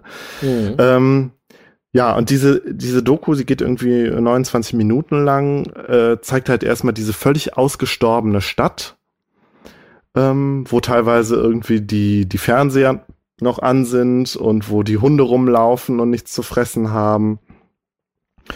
Also es hat sowas sehr, sowas sehr Unwirkliches und so und, und sowas Postapokalyptisches, fast wie aus so einem Zombie-Film. Ja, man kennt, also solche Situationen, solche Settings kennt man ja wirklich nur aus solchen Filmen, Spielfilmen mhm. letztlich. Und diese, diese Atmosphäre hat ihn halt total fasziniert. Und ähm, genau, aber dann konnten sie es irgendwie doch nicht lassen und sind dann ein Stück weit den Berg hoch, auch äh, und sind dann wirklich die Gefahr auch eingegangen, dass so diese giftigen Schwefelwolken ihnen auch entgegenkommen. Man sieht in einer Szene, wo sie halt durch den Dschungel fahren und man sieht, da ist irgendwie so eine Wolke, ja. Und äh, ja, dann drehen sie irgendwie um, aber wollen dann doch irgendwie wieder auf den Berg hoch und dann hat, glaube ich, irgendein, ich glaube, der Kameramann hat seine Brille liegen lassen. Ja, stimmt. Äh, auf dem Berg und dann am nächsten Tag gehen sie dann nochmal hoch. Ja, und letztlich ähm, flie fliehen sie dann doch irgendwie, weil es ihnen doch zu brenzlig wird. Wo, wobei, ja, es kommt am Ende raus, ich nehme es schon mal vorweg, der Vulkan ist nicht explodiert. Also es ist letztlich nichts passiert. Ähm, ja, also ne, diese, diese angekündigte Katastrophe, so ja auch der Untertitel, ist dann ja nicht passiert. Das ist auch so ein bisschen die Pointe des Films. Aber äh, was, wo es, glaube ich, Herzog also was Herzog, glaube ich, auch noch am ehesten fasziniert hat, so rein künstlerisch, ja, außer davon, dass er selbst vielleicht auch so ein bisschen den Abenteurer, spiel, Abenteurer spielen wollte. äh, ich denke mal, das kann man ihm schon unterstellen, dass er da doch ja. einen, einen Hang dazu hat, auf jeden Fall, oh, äh, sind eben diese, diese Leute, die auf der Insel geblieben sind, ja, so, ähm, ich glaube, er interviewt halt zwei Männer. Mhm. Äh, einer, der da so an, äh, am Anfang so an, an so einen Baum angelehnt mit so ein paar Tieren, so ein paar Hunden dann so ja, und sagt halt, ja gut, ja, nee, ich bleib hier, alle müssen sterben und ob ich jetzt sterbe oder später, ist doch egal und so. Also so, so ein völliger Fatalismus, so eine Lebensmüdigkeit, wo man halt auch denken könnte, ja Gott, die sind halt völlig bekloppt und warum eigentlich sollte Herzog die doch jetzt mitnehmen? Ja, er sollte die doch retten. Aber nein, macht er nicht. Er ist total fasziniert von dieser Lebenseinstellung, von dieser existenziellen Perspektive, die diese Menschen haben. Äh, so ein anderer Typ, der sagt halt vor allen Dingen, er bleibt halt vor allen Dingen wegen der Tiere hier und ja, blickt dem Tod halt irgendwie ins Auge. Und, und Herzog fasziniert das, wie man so denken kann, wie man so drauf sein kann. Und ich denke halt jedes Mal, ja, vielleicht sieht er da selbst so ein bisschen, äh, so ein bisschen Verwandte im Geiste irgendwie, ja, ja so kann eben diese Grenzgänger, was ich jetzt eben, was ich eben auch schon gesagt habe. Ja. Wie war deine, wie war deine äh, äh Erfahrung mit dem Film, mit La Souffrière? Ich habe den zum ersten Mal, komischerweise, jetzt wo wir drüber reden, erinnere ich mich im Fernsehen gesehen, vor ewig, mhm. ewig langer Zeit, da kam der mal nachts und ich habe das überhaupt nicht gecheckt, dass das eine Doku ist. Ich habe gedacht, das wäre ein Film und äh, der wäre fürchterlich langweilig und habe dann noch ausgemacht, habe den Jahre später dann ähm, dann wieder entdeckt und ich mir ging es genau wie dir. Ich fand es sehr sehr faszinierend, wie er durch dieses menschenleere Dorf geht und äh, wie er herzogmäßig halt auch die Bilder für sich sprechen lässt, wenn sie da in die Häuser gehen. Da steht das Essen noch da, der Fernseher läuft noch. Und ich finde auch, er hat da, glaube ich, Leute im Geiste getroffen, die sagen, dass, dass, dass wenn es passiert, dann passiert's. Wenn ich jetzt fliehe, dann stürzt vielleicht das Flugzeug ab, wo ich drin bin, wo sie mich retten wollen, so in der Art, und äh, äh dann bin ich dann auch tot. Also man soll da keine Angst tun haben. Ich fand's, natürlich fand ich Herzogs Mut äh, will man da Mut sagen? Oder das, Leichtsinn. Ähm, ja. Ist, ist, ja immer ein bisschen schwierig bei ihm, ja, ob ja. das Mut ist oder ob er sagt, pff, seine bayerische Sturheit da durchkommt oder ähm, Ja, ist doch so. Ja, ja, total, total, ja. absolut. Und äh, ich fand es ja auch unglaublich, dass er die anderen da dazu mitgekriegt hat, ne? dass die mitgekommen sind. Es hätte mhm. ja passieren können, er hätte ausbrechen können, aber auch wieder Auf hier scheinen die Leute so ein Vertrauen in Herzog zu haben und sagen, wenn der da ist, dann passiert halt einfach nichts aber ähm, der hat auf mich einen ganz, wie du sagst, einen ganz unwirklichen Eindruck gemacht. Ne, das ist aber wieder, wie du sagst, Leute, die in einer ungewöhnlichen, ungewöhnlichen Lebensumständen sind, äh, in einer ganz ungewöhnlichen Situation, die, die man auch so, auch wie mit den, mit den Taubblinden, die wir gerade hatten, auch so oft passieren kann. Wie du sagst, wird oft was evakuiert, aber sowas wird fast nie dokumentiert. Also nicht hm. in so mhm. einer Art.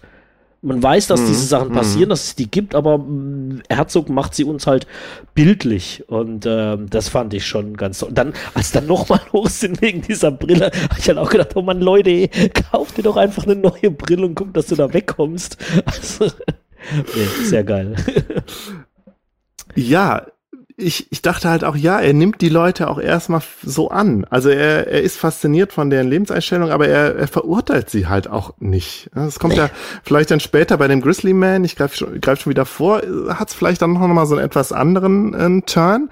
Aber da ja. ist er, ja, ich, ich ja, er lässt die Leute so stehen, wie mhm. sie sind. Ne? Er, er, er, urteilt nicht. Er sagt weder, dass er es toll findet, noch dass er es schlecht findet, sondern er, mhm. ja, solche Leute gibt's auch und da guckt ja. mal so in der Art. Ja, und ist halt fasziniert von deren Blick auf die Welt und Auseinandersetzung eben, ja, mit, mit, so, mit so einer krass existenziellen Frage irgendwie, ob ich jetzt hier bald sterben werde oder nicht. Und ja, das, das fasziniert ihn und das, das zieht sich so durch sein Werk, würde ich schon fast sagen. Also, ja. Da geht's ja auch schon los mit, mit ähm, mhm. seinem, seinem Verhältnis zur Natur. Ja, genau. Da sind, da sind wir ja eigentlich auch schon fast beim, beim, beim nächsten Film.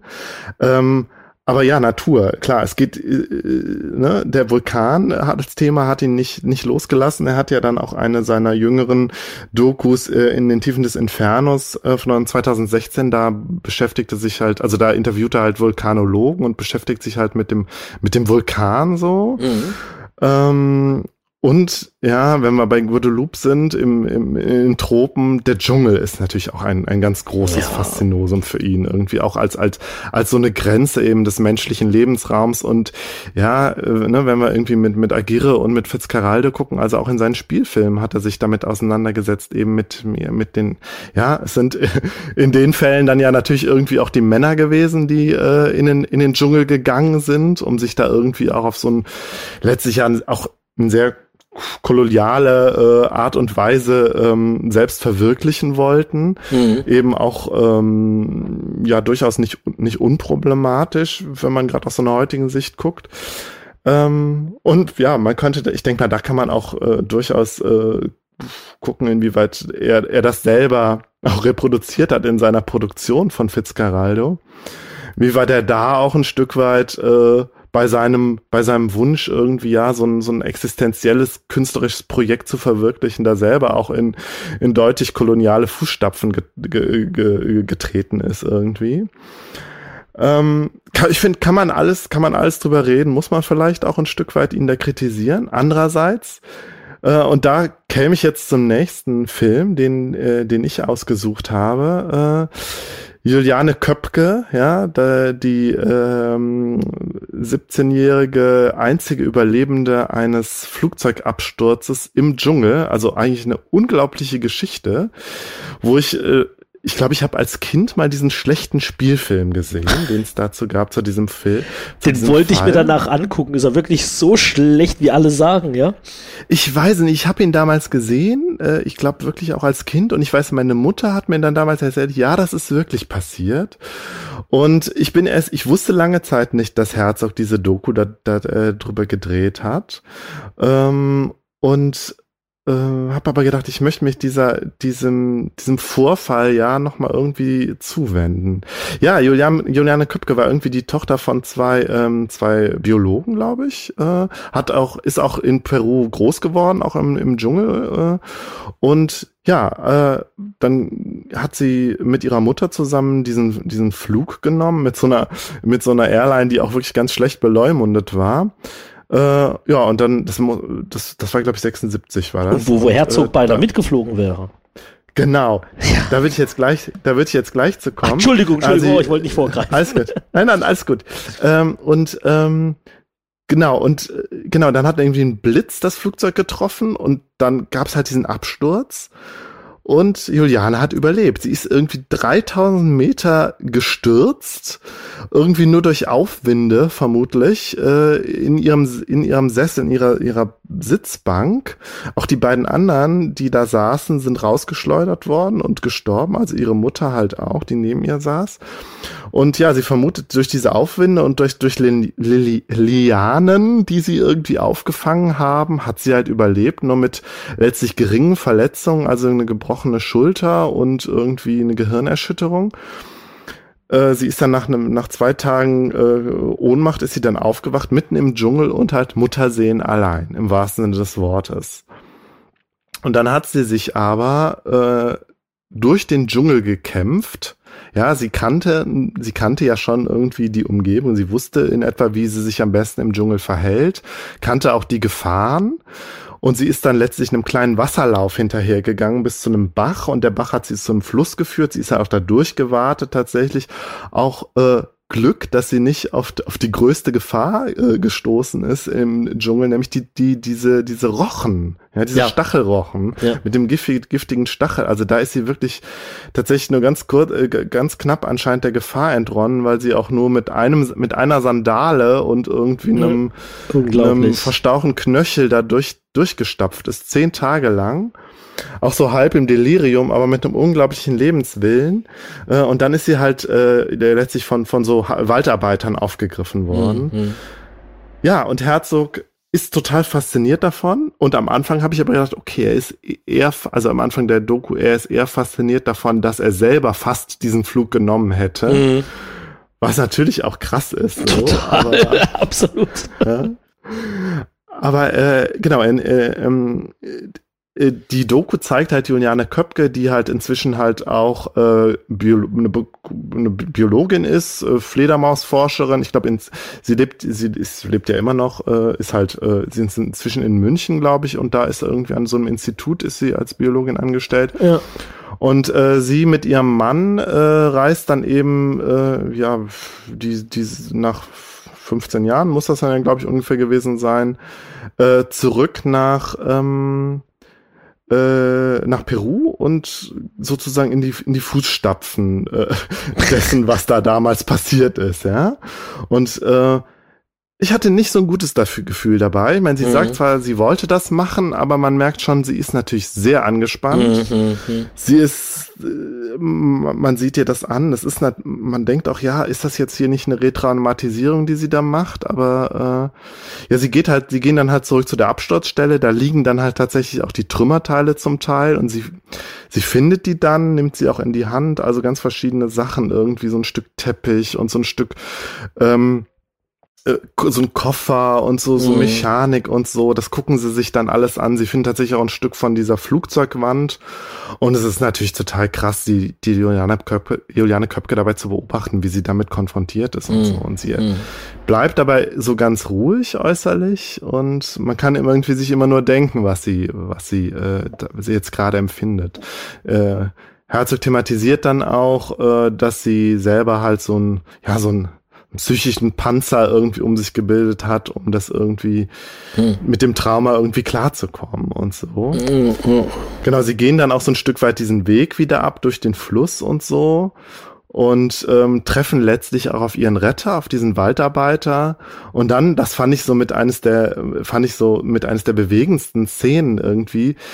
Der Waldarbeiter äh, hat äh, davon erfahren, dass diese Doku halt stattfinden soll und ist irgendwie hat selber nochmal versucht, diesen Weg nachzuvollziehen und ist dabei dann aber selber von so einem Stachelrochen gestochen ja, worden. Ja.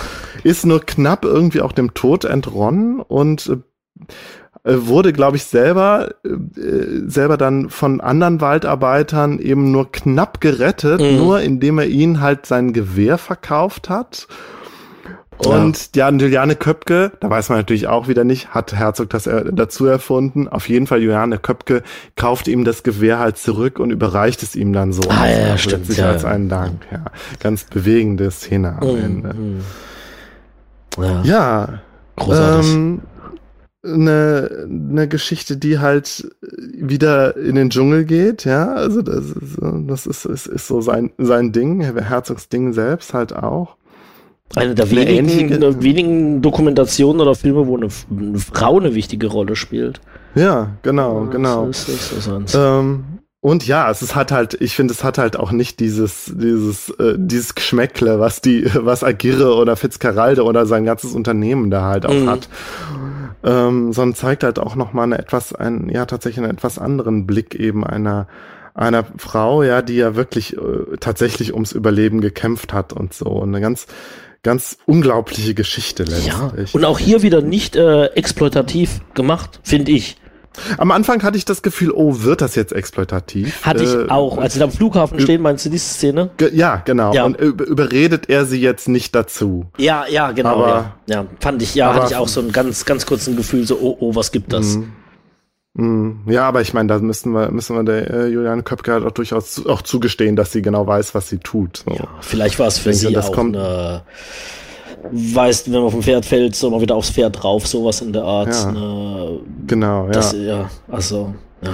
ja, und letztlich ist sie ja auch, sie ist ja selber Biologin geworden, hat viel im Dschungel geforscht, hat da Fledermäuse erforscht und ist halt auch letztlich eine Expertin eben auch für, für, für die, die Biologie im Dschungel und ja, kann man natürlich noch spekulieren, inwieweit das eben auch mit so einer Bewältigung eben dessen, ja. was da passiert ist, zu tun ja. hat. Ja.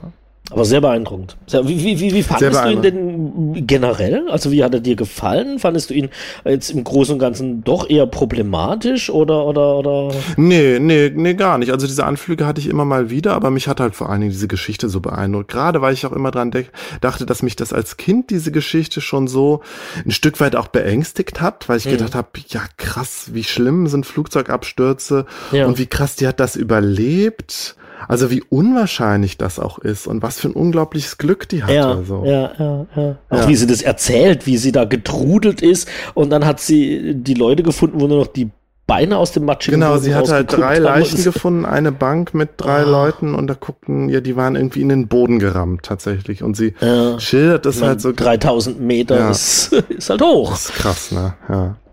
Ja, total, total, ja. Auch wie du sagst, wie du vorhin gesagt hast, wie sie damit umgeht, man kann nur ahnen, wie es in ihr aussieht. Mhm. Äh, ähm, aber man merkt, dass sie, dass sie doch sehr, sehr angespannt Mhm. ist. Ne? Und sie hat so diese, diese, diese ganz arge wissenschaftliche Art, auch wie sie redet. Sie hat diesen offenen Bruch am Schlüsselbein. Genau, ja, sie Ne? redet. Und, und wie sie ja. das einfach nur so nebenher erwähnt, ja, dann habe ich halt diesen Bruch gehabt und ich habe noch einen Kreuzbandriss und, und noch irgendwas und aber ich wusste, ich muss weitergehen und äh, dieses Abgeklärte, ich glaube, das ist auch so ein, so ein, so ein Schutz bestimmt. Total. Und da fand ich halt eine Szene, also ein, einen Moment an dem, an der Doku auch sehr interessant. Da sagt Herzog, Herr Herzog, er war so beeindruckt davon, dass, dass äh, Juliane Köpke eben die Insekten die um sie rumschwirren und auf ihr landen, dass sie die halt total ignorieren kann. Und das sieht man in einer Szene Ja. auch. Da sitzen ganz viele Fliegen auf ihrem Arm. Ja, da war ich auch total baff und habe ich gedacht, äh, gut, die, die, die, die, die kommt äh, sozusagen aus Peru, aber das hat mich total irritiert, dass die nicht einmal danach schlägt. Genau. Also sie, sie, ja, sie ist halt, man, die, diese innere Distanz merkt man halt total. Und das fand ich sehr beeindruckend. ja. ja. Ja, Äh, Herzog hat ja eine, eine ähnliche Geschichte, eine ähnliche, äh, auch auf wahren, geleben, äh, äh, wahren Gegebenheiten beruhende Geschichte äh, auch verfilmt mit diesem Dieter Dengler, diesem deutschen äh, Piloten ähm, der US Air Force, der äh, während des Vietnamkriegs in Laos abgestürzt ist und da eben ganz krass in so laotischer Gefangenschaft war von so Guerillas und da eben auch unmenschliche Sachen irgendwie erlebt hat. Äh, ja, eine ähnliche Geschichte, die ihn da auch fasziniert hat. Den habe ich mir aber tatsächlich nicht angeguckt. Little Dieter Needs to Fly. Wants to Ja. fly. Oder needs to fly. Ja, needs to fly, das reicht natürlich, ja. Ja. Aber auch sehenswert. Ja, okay, gut. Ja, gut, schreibe ich auf die Liste. Ja, ähm, ja der, der Dschungel, den Dschungel hat er dann verlassen. Äh, tatsächlich, glaube ich, auch in, letzter, in den letzten Jahren hat es ihn da nicht mehr hingetrieben. Ja. Aber so diese Konfrontation mit der Natur und letztlich ja mit dem, und er wird ja auch nicht müde, das immer wieder zu betonen in seinen Off-Kommentaren, ja, dass, dass, dass äh, die Natur, das Universum an sich ja so un unerbittlich und äh, grausam und indifferentes gegenüber den Menschen ist, ja, in den Menschen eben halt irgendwie ein Schickla Schicksal halt auch aufzwingt. Ja, und seine Faszination einerseits eben für die Menschen, die dieses, die dieses Schicksal erleiden, ja, so ein Stück weit wie die Fini Straubinger oder eben halt auch wie Juliane Köpke, die diese, die diesen Unfall halt hatte und ihn aber halt überlebt hat und sich dann durch den Dschungel geschlagen hat. Aber eben auch die Faszination für die Menschen, die bewusst an die Grenzen gehen, sich bewusst eben der Natur aussetzen, eben wie der Reinhold Messner in dem Gascherbrumm-Film, also Mhm. auch, äh, für, also wo ich auch, ich habe gestern da mal reingeschaut und gedacht, der Reinhold Messner ist einfach ein un- unglaublicher Typ und aber auch unglaublich krass und ein Stück weit auch wirklich unangenehm. Ähm, ja, Und vor allen Dingen, die reden ja, die reden ja ganz oft auch darum, da sagt der Reinhard Messner ja selber, ja, er ist ja letztlich auch verrückt, er ist wahnsinnig und das, was er hier macht, ist ja auch geisteskrank. Und Oh. äh, ähm, und letztlich auch äh, Zeichen von, von gesellschaftlicher Dekadenz. Also ein Typ, der sich auch völlig dessen bewusst ist, was er da macht und auch von, von Wahn Ja. und von, von, äh, äh, von Sucht eben auch spricht. Ja, Ja, ja. also ja, ganz krass. Aber ja, Herzog ist, da dachte ich auch, ja, Herzog ist hier ein, ein Bruder, fühlt sich hier als Bruder im Geiste und da sprechen halt irgendwie, ja, auch, auch äh, zwei Männer so auf Augenhöhe, so ein Stück weit. Also ganz, ganz, ich hatte tatsächlich bei dem Gascherbrumm ein ganz unangenehmes Gefühl irgendwie. Echt? Ja, Okay. ganz anders als, tatsächlich anders als nochmal als bei der Juliane Köpke. Ähm, Mm, Okay. Aber was, was, was, ich sehr interessant finde, was du gerade gesagt hast, Ja. ist ähm, ähm, auf Augenhöhe. Also ähm, mit, der, mit, mit der Feininger, mit der Köpke, äh, er spricht mit den Leuten auf Augenhöhe. Also er, er weder ähm, ist er drüber noch drunter und das macht vielleicht auch so ein bisschen den, den, den, den Reiz aus oder was er aus den Leuten rauskitzelt oder wie er halt einfach mit ihnen umgeht. Also Das Ja. war mir so, war mir vielleicht unbewusst bewusst, aber jetzt, wo du das sagst ähm, und ich das so, so, so Revue passieren lasse, die Dokus, die ich gesehen habe, wo, wo viele Leute interviewt werden, nicht nur gezeigt werden, ähm, ja, er ist immer mit denen auf Augenhöhe. Ja, genau. Und bei, bei, äh, also teilweise spricht das natürlich auch für ein starkes Einfühl Einfühlungsvermögen. Andererseits eben auch für diese Faszination. Auch hatte sich dieser, dieser Blick als Künstler, als Filmemacher eben für diese besonderen Schicksale, für die besonderen Situationen. Gerade dann, in den Momenten hat es dann so dieses Exploitative.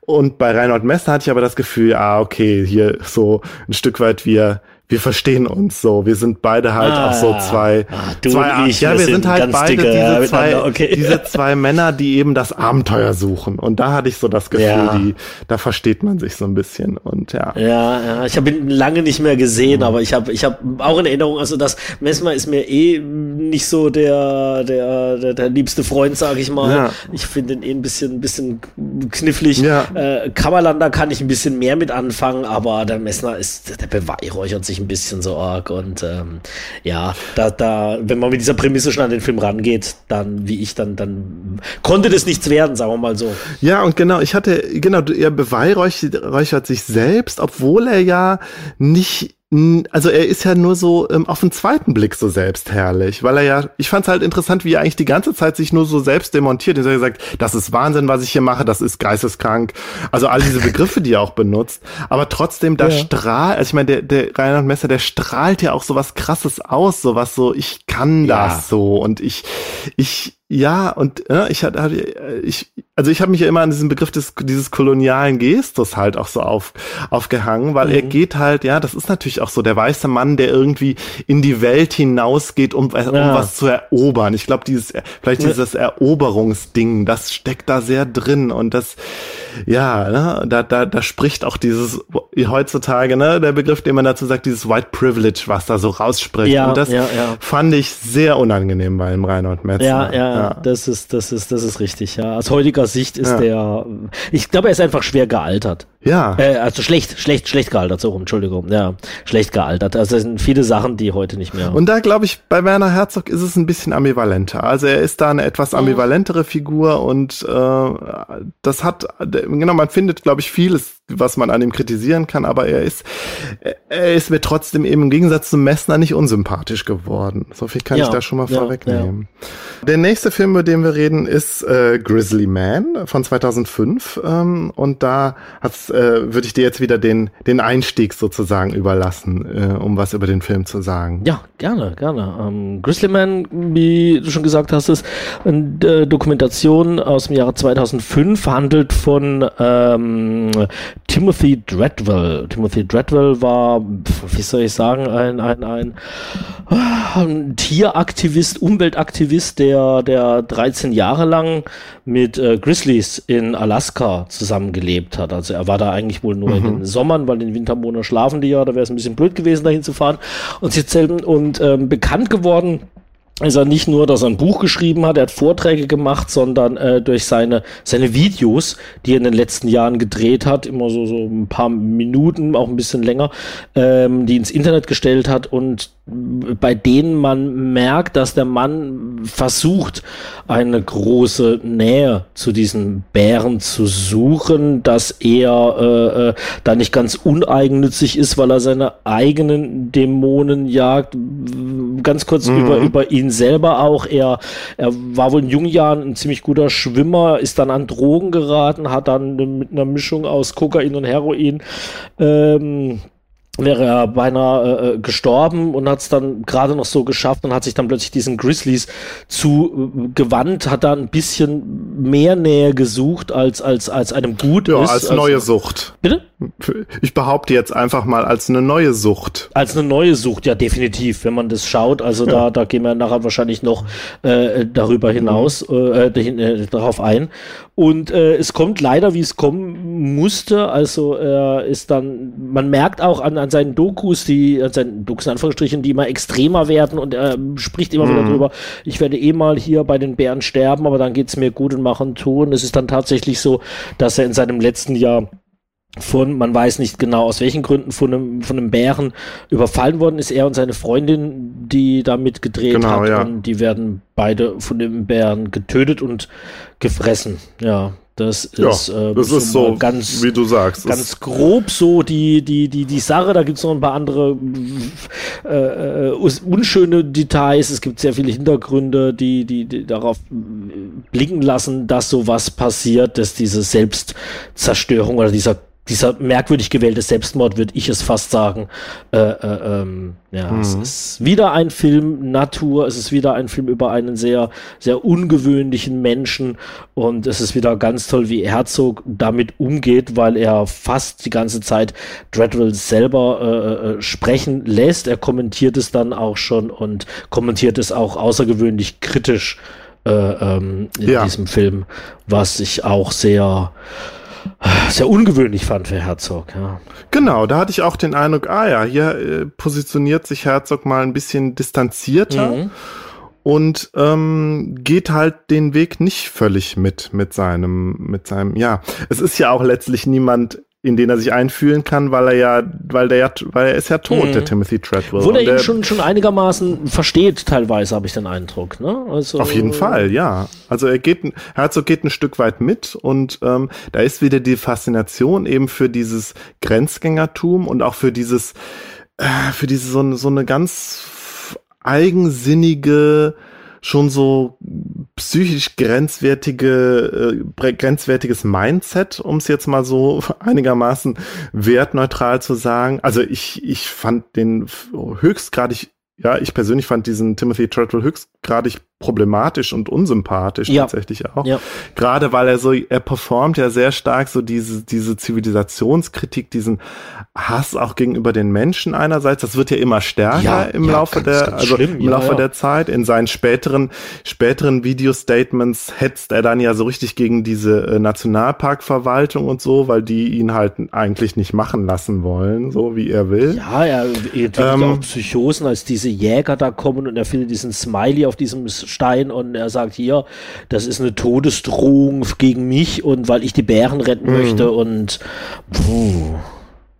Genau, also wir haben so sehr stark dieses ähm, sich den Tieren zuwenden und es heißt ja auch immer, ja eigentlich wollte er ein Bär sein. Also er Mhm. identifiziert sich völlig und auf eine ungesunde Art und Weise, ja, zynisch jetzt, äh, mit den mit den Bären. Ja. er, er, er verharmlost sie ein Stück weit auch, obwohl er natürlich immer, ja, da, da ist auch dann diese Ambivalenz drin und da mag's, da mag ich dir dann auch völlig zustimmen, dass es, dass da so eine to Todessehnsucht irgendwie drin war, Ja. weil einerseits er identifiziert sich so mit diesen, mit diesen Tieren und ähm, verniedlicht sie so ein Stück weit, aber er verkennt auch einfach die Gefahr. Ja, er ist total naiv und blauäugig. Ja, ja. Also, ne, also er sagt, er sagt halt schon in jedem Statement, es ist hier total gefährlich, ich könnte jeden Moment tot sein. Ja. Das sagt er irgendwie in fast jedem Statement, äh, das Werner Herzog da Ja. zeigt. Aber zugleich dann redet er mit den Tieren und dann gibt's ja auch immer diese Füchse, die da eine Rolle spielen, die ja da irgendwie Ja, äh, zu denen auch Allen Kontakt gibt hat. er Namen und verniedlicht es Ja. halt total. Und noch, wenn ein Bär mal kommt, dann sagt er, hey, äh, keine Ahnung, wie er ihn nennt, Bubi oder den einen und, und, und don't you dare to touch me oder so irgendwas. Und dann, hier seht ihr, wenn wir auf Augenhöhe mit den Bären reden, dann passiert gar nichts. Also, das ist dann die andere Seite wieder. Ganz, ganz, Ja, also, also so, ja, also so eine unbewusste Todessehnsucht auf jeden Fall. Also das, das, das kriegt man natürlich da schon irgendwie mit. Ja. So. Ähm, ja, und das, das ist das, was, ähm, wo, wo ich finde, Herzog dann am, äh, im, im Laufe der Doku ja dann auch mal noch zu sprechen kommt, wo er am Ende dann dem, dem Treadwell auch widerspricht, so, während der Treadwell ganz klar sagt, irgendwie, die Tiere, die Tiere sind gut, ja, sind halt gut, gut, letztlich die Natur, die unberührte Natur ist gut, der Mensch ist böse und Herzog widerspricht und sagt halt, nein, das sind, letztlich dem Menschen indifferent gegenüber eingestellte äh, äh, krasse Raubtiere, die den Menschen höchstens als Beute Ja. sehen. Punkt. Ja, so.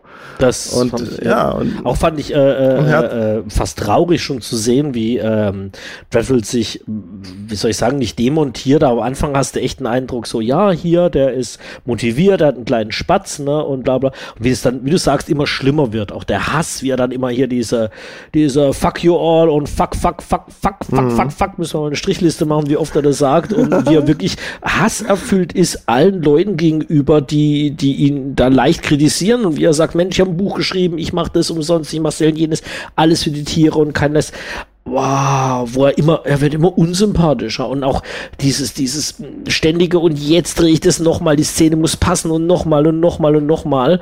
Boah, ja. Also ja, schwierig. Ja, ein, ein Getriebener letztlich. Ach, ja. Total, ja, absolut, absolut. Und ähm, kont kontrastiert wird das immer und ich finde, das ist ja auch schon ein Statement von, von Herzog, mit den Berichten, wie halt die Leichenteile aufgefunden mm, wurden. Mm.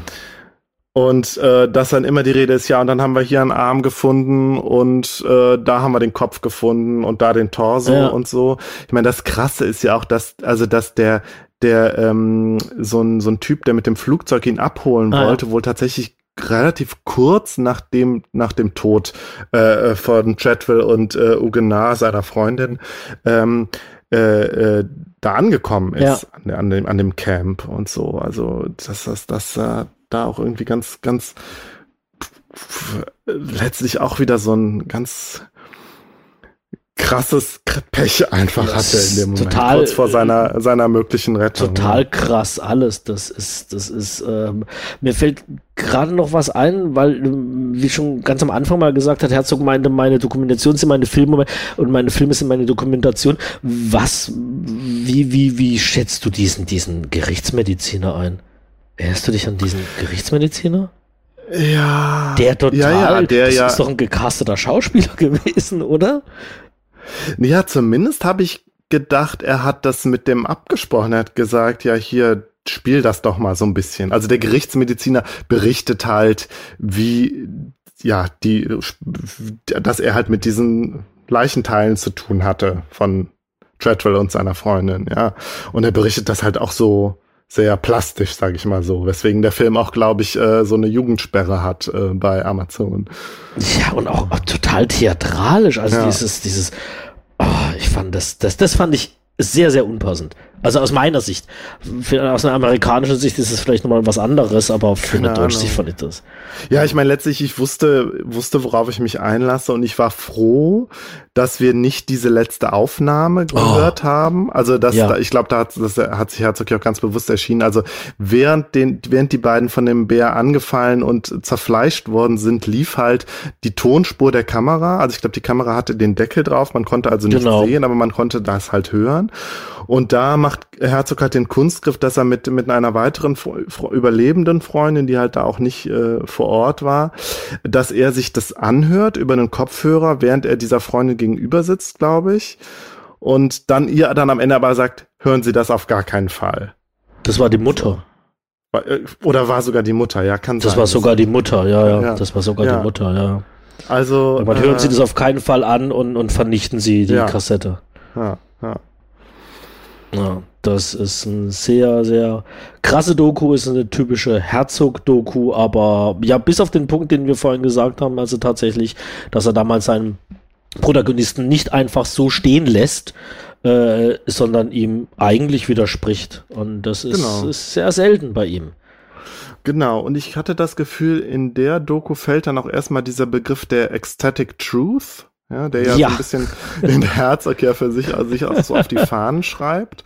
Ja. Ähm, ja, und was vielleicht das, mit dem er das benennt, wonach er so oft in seinen Dokus und seinen Filmen halt auch sucht, eben dieses, was ich jetzt immer so das Grenzgängertum genannt habe, oder beziehungsweise ja, Menschen, die eben irgendwie ja mit dem unerbittlichen, indifferenten Universum irgendwie konfrontiert sind. Ja, hier eben in Form des Bären, aber oft eben auch in Form des Dschungels oder des Vulkans oder so oder eben halt von diesen Schicksalsschlägen, äh, äh, wie die, wie die Juliane Köpke oder eben die Fini Straubinger.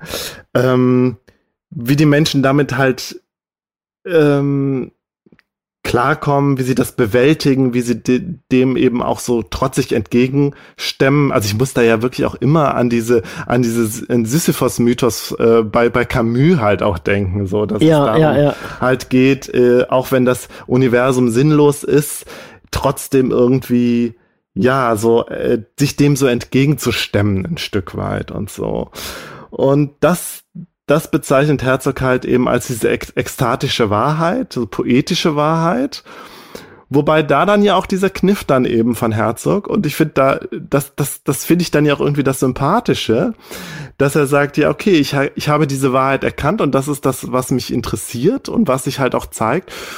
Und ich habe, ich finde eben halt auch die Sujets und die Motive und die Leute, ja, aber ich muss dem doch ein bisschen noch, ähm, muss da doch noch ein bisschen nachhelfen ja, ja, so, genau. dass das so rauskommt. Also so, auch, auch wenn ich diese, diese, ähm, diese Plots oder die, ja, diese Stoffe halt habe und eben diese Leute, ich muss schon immer noch so ein kleines bisschen äh, noch was dazu erfinden und so, um das halt. Obwohl ich das irgendwie mhm. sehr sympathisch finde. Also andere könnten ja sagen, er, er mogelt da was rein oder er lügt einfach nur. Mhm. Aber ich finde es irgendwie eine ganz nette Art, weil das ist ja schon fast was äh, äh, Impressionistisches. Ne? Also er, wie er das so, so rein ja, schmuggelt. Ja.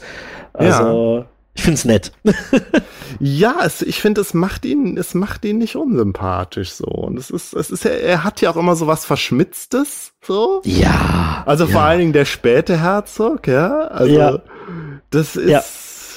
irgendwie ist man ihm, man kann ihm das alles nicht so so übel nehmen. Nee, ja. und wie du gesagt hast, er, er, hat ja auch so viel, viel Eigenhumor. Ähm, ich muss, muss, muss unbedingt die Brettmaschine die ganze Zeit dazu eine ganz, ganz kleine Anekdote erzählen, Auf jeden die ich gerade kürzlich bei den Recherchen gesehen habe. Er hat irgendwo, spielt er sich selber und es geht um Flugzeug und Dschungel und Mach und Tu und da sollen Nonnen mitfliegen. Die fliegen da mit Werner Herzog in diesem Flugzeug und er sagt dann irgendwann mit seiner beschwörerischen Stimme, schmeißt Reissäcke runter. Und die Nonnen schmeißen halt Reissäcke runter in den Dschungel und eine gibt zu viel Schwung und fliegt halt hinterher. Und du siehst die halt mit der Kamera da segeln mit dem Nonnenrock, ne? Und, und, und dann Werner Herzog mit seiner, mit seiner beschwörerischen Stimme, wie kann, also die, die, die, die kommt unten an und überlebt. Ja. sagt er, wie kann es sein, dass Nonnen fliegen können? Wie kann es sein, dass Nonnen aus 5000 Meter Höhe runterfallen und, und, und, und, und überleben?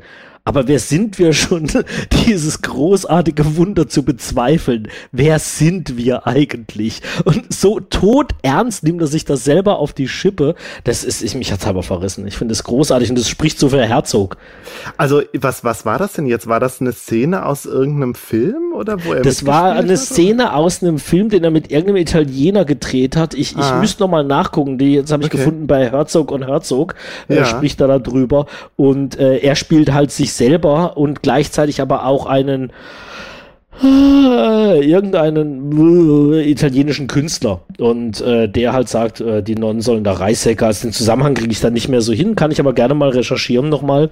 Ja. Und das ist so so großartig, wie er halt. Ähm, also die Szene ist ja Herzog in a nutshell, ne? Also nicht, dass ja. wir, dass wir tatsächlich da auch äh, hier äh, Juliane Köpke haben, die den, ja. äh, das überlebt, sondern auch wie er das dann kommentiert. Und das ist ja genau ja. das, das ja, wo ich wo ich am Anfang ja schon meinte, wo ich glaube, wo die ganzen Meme und die ganze Faszination von ihm herkommen. Eben Absolut. Diese, diese Kommentare, ja, aus dem Off. Und stimmt, da sind wir jetzt noch gar nicht so drauf eingegangen, aber das ist ja, ähm, das ist ja ein, eigentlich sowieso das Großartigste an ihm. So immer diese trockenen, getragenen Kommentare, immer so ein Stück weit distanziert, aber auch so, so, ich schaue mir Filme manchmal zweimal an, einmal den Film und dann nur mit dem Kommentar, extra wegen, wegen dem Kommentar. Ich gucke sonst nie Audiokommentare.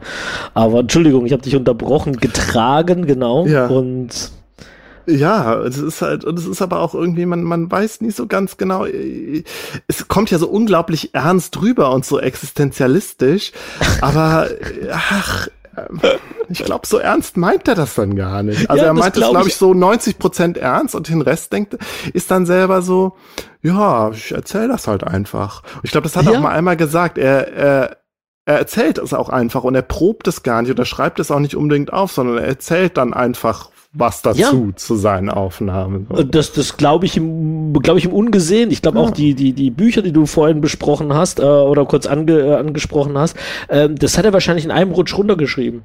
Ja, glaube ich. Das auch. ist, ja. das ist, das ist, der, der, der kann es einfach und da wird ein bisschen was, hm, kann ich mir nur so erinnern, da bin ich in dieses Haus eingestiegen und da bin ich da gelaufen, da war dieser Typ, mit dem wollte ich die Filme entwickeln, da, das ist, ja, das, nee, die, die Audiokommentare sind großartig, äh, und gehören auch. Dazu. Ja, also auf jeden Fall, ja. Die machen die, die volle äh, Herzog-Experience halt auch total ja. aus. Ja. ja, ja, das hast du gut gesagt, ja. Ja, Christian, wir sind mit unseren vier Filmen durch und ich überlege aber noch, haben wir irgendwie, haben wir irgendwie einen wichtigen Aspekt, was Herzog anbelangt, vergessen? Hast du noch irgendwie, hattest du noch irgendwas ähm, im Kopf oder äh, worüber wir jetzt noch gar nicht gesprochen haben? Ich will jetzt, äh, ich will jetzt hier äh, ungern irgendwas ähm, äh, nicht, nicht gesagt haben bei unserem mm. großen Rundumschlag. Ich meine, die wichtigsten Sachen, also die, die jeder weiß, haben wir, glaube ich, genannt. Gerade mhm. seine Zeit mit, mit, mit Kinski-Dokus, ja. wir haben Natur besprochen. Wir haben, was ich halt finde, was mir jetzt auch im Gespräch erst aufgefallen ist, erstaunlicherweise wenig Frauen. Ich weiß nicht warum. Entweder geben Frauen für ihn keinen Stoff, also nicht, dass er das bewusst macht, das glaube ich einfach nicht, aber man hat relativ wenig Frauenfiguren in all seinen Filmen, auch in den Dokus. Ähm, aber ansonsten würde ich sagen, nein, wahrscheinlich, wenn, wenn wir fertig sind, sage ich, nein, das hätten wir ansprechen können und das und das und das. Aber hast du denn was? Also haben wir irgendwas ausgelassen? Also das mit den Frauen fand ich interessant. Wir haben ja tatsächlich die beiden Dokus äh, be besprochen, wo äh, zwei Frauen, also die vielleicht sogar, ich glaube, ich, wenn ich jetzt so sage, die beiden einzigen, wo, wo äh, mit, mit Weib, um, wo es um, um weibliche Protagonistinnen geht, sozusagen, ja, wenn man ja. das so sagen kann, bei Dokus. Ähm, ja, er hat, er ist äh, einerseits hatte ich schon das Gefühl, das ist schon alles sehr spezifisch männlich, wie ich, wie, was er da so macht. Eben der, der, mhm. der weiße Abenteuer, der in den Dschungel geht und so. Und das, das haftet ihm auf jeden Fall auch an. Ähm, bestimmte Dinge interessieren ihn nicht. Ja, es geht weder um aktuelle Tagespolitik, Sex spielt auch keine Rolle. Äh, also so, das ist, da ist er, da ist, das ist irgendwie nicht das, was ihn interessiert. Da ist es auch, habe ich auch manchmal das Gefühl, da kommt so ein bisschen auch so, so, so, so was Jungenhaftes, so ein, äh, so ein abenteuerlicher mhm. Blick auf die Welt irgendwie da auch noch durch. Ja. Ähm, ich habe mich gestern noch gefragt, ob Herzog noch so wirklich zeitgemäß ist weil ich habe das Gefühl, er kommt so als er kommt so als der liebenswerte Opa rüber heutzutage. Mhm, Äh, mir, mir kam auch tatsächlich irgendwie, es gibt ja das, diese äh, etwas despektierliche Metapher, jemanden als Dinosaurier zu bezeichnen. Ja. Ähm, ja, E und U-Hörer äh, müssen jetzt vielleicht ein bisschen schmunzeln, weil ich äh, ja gerne über Dinosaurier rede im E und U-Gespräch. ja. Aber tatsächlich in dieser Metapher hatte ich so das Gefühl, im positiven Sinne ist Herzog vielleicht wirklich so eine Art Dinosaurier, ja? Also er ist nicht, nicht ein Dinosaurier in, in dem Sinne, dass man halt sagt, so Leute, die halt, ähm, die halt äh, äh, auch nicht mehr in die heutige Zeit gehören, weil sie, weil sie irgendwie äh, äh, ja äh, Werte vertreten, die jetzt äh, völlig überholt sind. Das ist bei Herzog ein bisschen vielleicht so, sondern auch einfach so seine seine gesamte Art, sein gesamtes Selbstverständnis halt auch als Künstler, mhm. ja, was was ja völlig ungebrochen ist irgendwie. Ja. So, jetzt vielleicht abgesehen wirklich von seinem, von seinem, von seinem, ähm, von seiner Selbstironie, habe ich das Gefühl, er repräsentiert da noch so ein sehr äh, klassisches Verständnis eben von auch dem, dem Künstler und dem männlichen Künstler und so. Und da, das, äh, ja, da hatte ich halt ja. das Gefühl, da kam mir so dieser Begriff des Dinosauriers äh, in, in, in den Blick, gerade weil er halt ja auch weil er ja durchaus auch was Großes geleistet hat und eben halt aber auch in der Vergangenheit was Großes geleistet. Und irgendwie konnte ich mich mit diesem Begriff ganz gut anfreuen, aber tatsächlich auch in, in einer, in einer äh, äh, auch positiven Konnotation mhm. irgendwie. Ja, geht, geht, geht mir genauso. Ich, ich, ich finde ihn als, als als eine zeitliche Konstante, also sagen wir mal 70er bis Anfang der 90er. Und der war früher seiner Zeit voraus. Dann irgendwann war er mal für mich genau richtig am richtigen Ort mit seiner Art. Und jetzt ist er verschwindet er so langsam. Also nicht negativ mhm. gemeint, auf keinen Fall, ne? aber seine Art, Filme zu drehen und, und, und, und äh, seine Art Dokuszenen, auch seine Art, sich selbst zu sein, wie du sagst. Ich meine, es ist, es ist großartig. Wer, wer kann schon sagen, äh, dass er seit 50 Jahren Filme macht und er ist mhm. immer derselbe geblieben in seiner Art. Mhm. mhm. Ähm, aber ähm, äh, wie schon gesagt, die Zeit ist in, in diese Blase rein, durch und dann wieder raus. Also Mhm. gerade für mich war der letzte Spielfilm war hier My Son, My Son, What Have You Done, den ich großartig fand. Die letzte Mhm. Doku, Die Höhle der vergessenen Träume und dann, nicht, dass es nachließ, aber man, man merkt, finde ich einfach, dass ähm, äh, die Zeit an dieser Art Filme zu machen ein bisschen vorbeigegangen ist. Hm, Also, hm. das ist nicht negativ gemeint. Ich mag auch seine neueren Sachen. Gut, Königin der Wüste war ein ganz großer Scheißdreck. Ähm, ja. Stimmt, den haben wir eben gar nicht ja, genannt. genau. Ja. Aber ähm, ich weiß, was du meinst. Ja, Dinosaurier auch. Dinosaurier hat man lieb und aber irgendwann ist die Zeit dann vorbei. Und ich befürchte, Genau. ich, ich hoffe, dass er sich nicht total demontiert. Das habe ich gesagt. Das hoffe ich auch. Ja. Das hoffe ich auch. ja, das wäre Und ganz ehrlich, schade. ja. Ich hoffe auch, dass, äh, dass es im Zuge von MeToo keine Aufdeckungen über Werner Herzog gibt. Das war auch so mein Gedanke. Ja, also das seine Ex-Frauen sprechen ja nicht gerade in den aller, aller, allerhöchsten Tönen von ihm, Mhm. aber ich, ich glaub's nicht. Ich glaub's nicht. Ich, ich, Ich hoffe es nicht, ich glaube es auch nicht, aber ja. ja. du hast recht, wer weiß, ne, wer Man da irgendwie nicht, ne? kommt und in irgendwas. Und selbst wenn es nur äh, gefaked ist, sowas haftet einem lange an. Und ich weiß Mhm. nicht, ob Werner Herzog äh, die Kraft und den Nerv hat, äh, sowas zu machen, beziehungsweise es ist gar nicht seine Art. Der wird auf so Vorwürfe, glaube ich, gar nicht eingehen. Mm, Ja, beziehungsweise die ganzen Vorwürfe, die ihm ja zum größten Teil auch zurecht gemacht wurden, im, im, im was diese Dreharbeiten von Fitz- Fitzcarraldo anbelangt. Ja, das ist, ich glaube, das ist, das ist durch so. Also das kann man natürlich jetzt auch problematisch sehen. Ja, aber natürlich. also man kann problematisch sehen, dass, dass er vielleicht da diese Kritik auch schon so durchgestanden hat. Ich weiß es nicht. Ja, ja, ich war, Nee, weiß aber auch, mir- aber das ist ein Film zum Beispiel, den konnte man, glaube ich, nur zu dieser Zeit drehen. Das wäre Ja. früher nicht Ja. gegangen und später wäre das dreimal nicht gegangen. Ne, das ist, dass Ja. da einer kommt und, und, und sagt, wir bauen dieses Schiff und dieses Schiff ziehen wir über diesen blöden Berg und gut ist und ich möchte, dass das live passiert und dass es eine Mischung Genau. ist, ist ja wie du sagst, die, dieser Prozess über das Bergziehen ist ja fast schon dokumentarisch und ist aber in den Film integriert und ist ja ein großer Stück von dem, äh, ein großer Teil des Filmes. Ja, es ist, es ist nicht einfach. Es ist nicht einfach. Und ich glaube, das Problem ist, ähm, was man hat, weil man halt hinter den Menschen Werner Herzog nicht blickt oder das, das Phänomen Werner Mhm. Herzog, dass man halt äh, äh, eventuell irgendwelchen Schmuh vermutet oder weiß da was. Ich glaube, Leute Mhm. sind heutzutage im Zeiten des Internets, wo du irgendeinen Namen eingibst und weißt alles von Schuhgröße bis äh, welcher Celebrity Crush er mit 13 hatte. Mhm. Ähm, alles drin. Und bei Werner Herzog hast du halt seine Sicht auf seine Dinge Hm. oder auf sein Leben. Hm. Hm.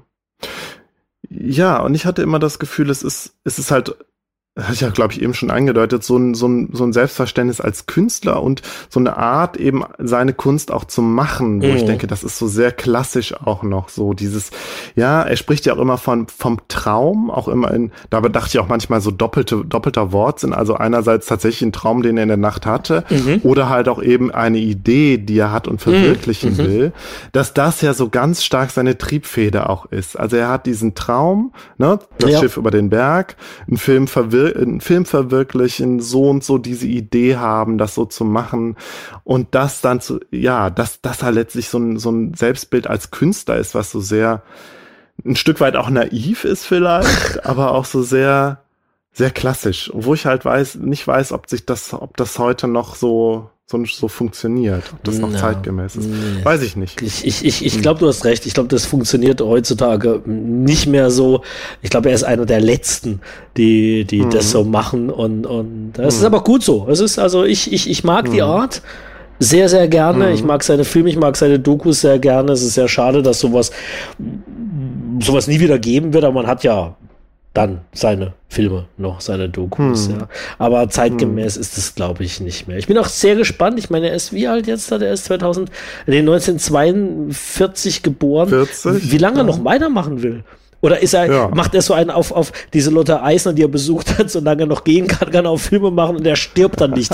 Menschen, die laufen können und Filme machen, die sterben dann nie. Ich weiß es auch nicht. Aber ja, mal gucken. Es ist ja, seine letzten Spielfilme sind, haben ja wirklich an Qualität abgenommen. Mhm. Vielleicht Ja, definitiv. sollte er sich dann doch eher, eher noch auf die Dokus beziehen. Mhm. Es kommt wohl noch jetzt eine über Bruce Chatwin raus. Jetzt, glaube ich, dieses Jahr sogar. Echt? Da bin ich mal gespannt. Ja, ja, ja. Okay, interessant. Sehr interessant. Den, den mag er ja schon lange. äh, Chatwin, und den hat er auch mal getroffen, so viel ich weiß. Ah, ja. ja, ja, also in Herzog und Herzog spricht er darüber, aber da weiß man natürlich auch nie, was stimmt und was stimmt nicht. Ne? Mm. Ja, ein sehr, sehr interessanter Regisseur, Schauspieler, ein sehr, sehr interessanter Mensch auch. Nicht hm. unproblematisch, wie du sagst, aber hm. einer, ich glaube wirklich einer der, der, der letzten, den, den, den Deutschland hat, oder? Also fällt dir noch ein Schauspieler ein, der, äh, ein Schauspieler, ein Regisseur ein, ein Deutscher, der über so lange Zeit. Ja, also Wim Wenders und so. Ich weiß nicht. Die anderen. Ein, ein die anderen aus der also, wir einen, einen angenehm, einen, einen, einen der gute Filme macht. Keine Ahnung. Keine Hier, der Haneke ist ja Österreicher, ne? Der ist Österreicher, ja. ja. Aber, oh ja. oh ja, aber der, der Vergleich ist gut, ja. Sehr gut sogar. Mhm. Ja, und ich meine, ich kenne mich auch zu wenig aus mit dem neuen deutschen Film, aber ich neu, auch. neueren deutschen Film, weiß ich nicht, so ein Henkel von Donnersmark ist ja auch, glaube ich, eher ein unangenehmer Typ. Ja. Wenn ich das so, was das, ich so von dem mitkriege. Ich glaube, der ist menschlich ein, weiß nicht, Depp irgendwie. ja. Was mir jetzt gerade noch als allerletztes einfällt, war, ja. ähm, gerade in den 70ern auch, wo ich gesagt habe, hm, die Leute haben politische Sachen gemacht, was in den 70ern euch auch ganz großer war, hier die, die Schenkelklopf-Filme und in der Lederhose wird gejodelt und bla bla bla. Ja, ähm, ja. Da hat Werner, wie du das sagst, auch Sex spielt eigentlich fast nie ein Thema bei ihm. Und äh, ja. mit solchem Zeug hat er sich halt auch nie abgegeben. Und vielleicht auch deshalb, ne, im Kino wollten die Leute halt was anderes sehen. Ja. Ja. Was ich noch als, jetzt wirklich als allerletztes, ich komme ins Schwafeln, es tut mir leid, als allerletztes, weil wir es hatten von Oper, äh, er hat ja Opern gemacht, auch wenn man keine Opern mag, wenn man einen sehr, sehr, sehr abgefahrenen, also man ist ein Herzog Affinicado und dann sollte man Gesualdo, Tod für fünf ja. Stimmen mal anschauen, äh, ja, in dem auch ja. Milmarwitsch spielt. Auch eine Doku. das ist ja. ein, ein, ein, sehr, sehr, sehr schräges Ding. Aber ähm, trotzdem, Herzog schafft es auch da, einem Thema mit dem ich gar nichts anfangen kann, etwas zu entlocken. Und ich, auch da bin ich vom Fernseher geklebt und äh, vom Bildschirm geklebt und habe gedacht so, Wahnsinn, vielleicht sollte ich mal doch eine Oper hören. Sehr schön. Ja. ja. Nee, den habe ich auch noch nicht geguckt. Ach, der ist sehr schwierig. Ja. Ich, ich glaube, bei mir wird es jetzt auch tatsächlich so sein, dass ich nach unserem Podcast hier noch äh, erst richtig ins Thema einsteigen werde. So habe ich das nämlich häufig, dass ich dann dadurch doch noch sehr beflügelt werde. Verstehe. Und ich ich kann mir gut vorstellen, ich werde mir alle Herzog-Dokus, die verfügbar sind, auf jeden Fall noch angucken. Tu es, tu es. Also die, selbst, selbst wenn du denkst, du kannst mit dem Thema nichts anfangen, ähm, äh, ist es äh, äh, einfach äh, spannend und interessant und äh, äh, dümmer stirbst du nicht. Gut, und das würde ich jetzt einfach auch mal an, an unsere Hörerinnen und Hörer so weitergeben. Ja. Also schaut euch die Herzog-Dokus an, auch die etwas unbekannteren. Ja, tut es, unbedingt. Ja, Christian, bis hierhin schon mal vielen Dank. Also äh, ich glaube, wir waren, wir waren wirklich nahezu äh, äh, erschöpfend. Ähm, zum, zum Schluss, ähm, wie, also erstmal, wie kann man dich denn bei Twitter finden? Also man kann dich bei Twitter unter @giornata_nera finden, also der ja. schwarze Tag. Oder ja. auch, wenn man möchte, kann man mich ja. unter @getyourgenki finden. Genau, du hast nämlich ein kleines äh, Independent-Label, wo du ähm, Musik von japanischen Indie-Bands veröffentlicht. Ja. Habe ich das richtig zusammengefasst? Das hast du mehr als richtig ja. zusammengefasst. Sehr gut, das ist, ja. das kann man nicht länger und nicht kürzer machen. Das ist, das ja. ist ganz genau das, was ich mache, ja. Hm. Ja. Genau, du hast, glaube ich, gerade deine dritte äh, ja die dritte Kassette rausgebracht, ne? Du veröffentlichst ja als äh, Kassette und mhm. als Download. Genau, richtig. Als, genau, ja? als Kassette, als Download. Die dritte ist jetzt gerade rausgekommen vor drei Wochen, zwei Wochen, zehn Tage. Mhm. Ja, vor kurzem. Gut, wir müssen gucken, wir werden das ja, wir werden den Podcast ja wahrscheinlich etwas später rausbringen. Mhm. Vielleicht. Ich Vielleicht. nee, ich mache, ich muss, mal ich muss mal eine Pause machen jetzt ein bisschen. Okay. Ja, ja. Das ist, jetzt kommt ja am Montag dieses äh, Montag, äh, wer Zeit hat. 16 16 Uhr deutsche Zeit und auf, äh, ich weiß mal, KSRV einschaltet, da bin ich im äh, amerikanisch-japanischen Radio. Oh cool, ja. Nee, ich meinte gerade, wir werden den Podcast ja wahrscheinlich nicht jetzt so schnell veröffentlichen. Ach, scheiße, stimmt äh, ja klar. Aber vielleicht, vielleicht kann man das ja noch nachhören irgendwo. Dann werden wir das irgendwie kann bei Twitter machen. noch mitteilen. Ja, machen, ja. Aber du bist ja auch schon in mehreren deutschsprachigen Podcasts aufgetreten.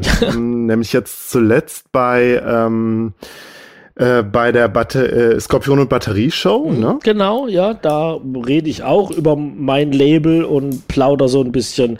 Ja, wer die Show kennt, weiß, dass das da kein wunderbarer Interviewer ist und da plaudere ich ein bisschen. Ich hab, äh, beim Sette Jolly bin ich dankenswerterweise ähm, regelmäßig zum Gast. Dies machen die Abspanngucker.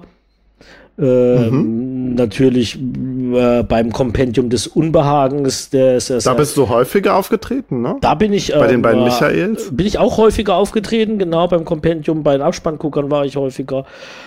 Oh, ich war noch ein paar bei, bei, bei englischsprachigen, bei einem italienischsprachigen. Ja. Ich bin ein gern gesehener Gast vielleicht. ah. Auf jeden Fall. Also ich hoffe tatsächlich, dich hier im E&U-Gespräch nochmal begrüßen zu können. Oh. Wenn wir nochmal ein gemeinsames Thema finden, was uns beide interessiert, so wie jetzt Werner Herzog. Würde ich mich sehr, sehr freuen. Ich habe mich sehr, sehr, sehr über deine Einladung gefreut. Ich habe mich ganz großartig über die, über das Thema natürlich gefreut und äh, ich fand's ganz, ganz wunderbar, mit darüber zu reden, weil ähm, es mir halt einfach auch tatsächlich andere Einsichten auf, sein, auf, auf, auf ihn, auf sein Werk gegeben haben. Vielen, vielen, vielen Dank für die Einladung, dass ich da ja, sein durfte. Ja, danke wirklich. dir. Das gebe ich nur zurück. Es war, hat sehr viel Spaß gemacht. Ah, danke schön. Ähm, und ähm, ja, ich würde sagen, wir sind beim Ende. Bleib du noch kurz dran. Mhm. Äh, ich würde jetzt unsere Hörerschaft mal verabschieden. Mhm. Äh, ja, vielen Dank, dass ihr dabei wart und äh, gerne bis zum nächsten Mal. Tschüss. Tschüss.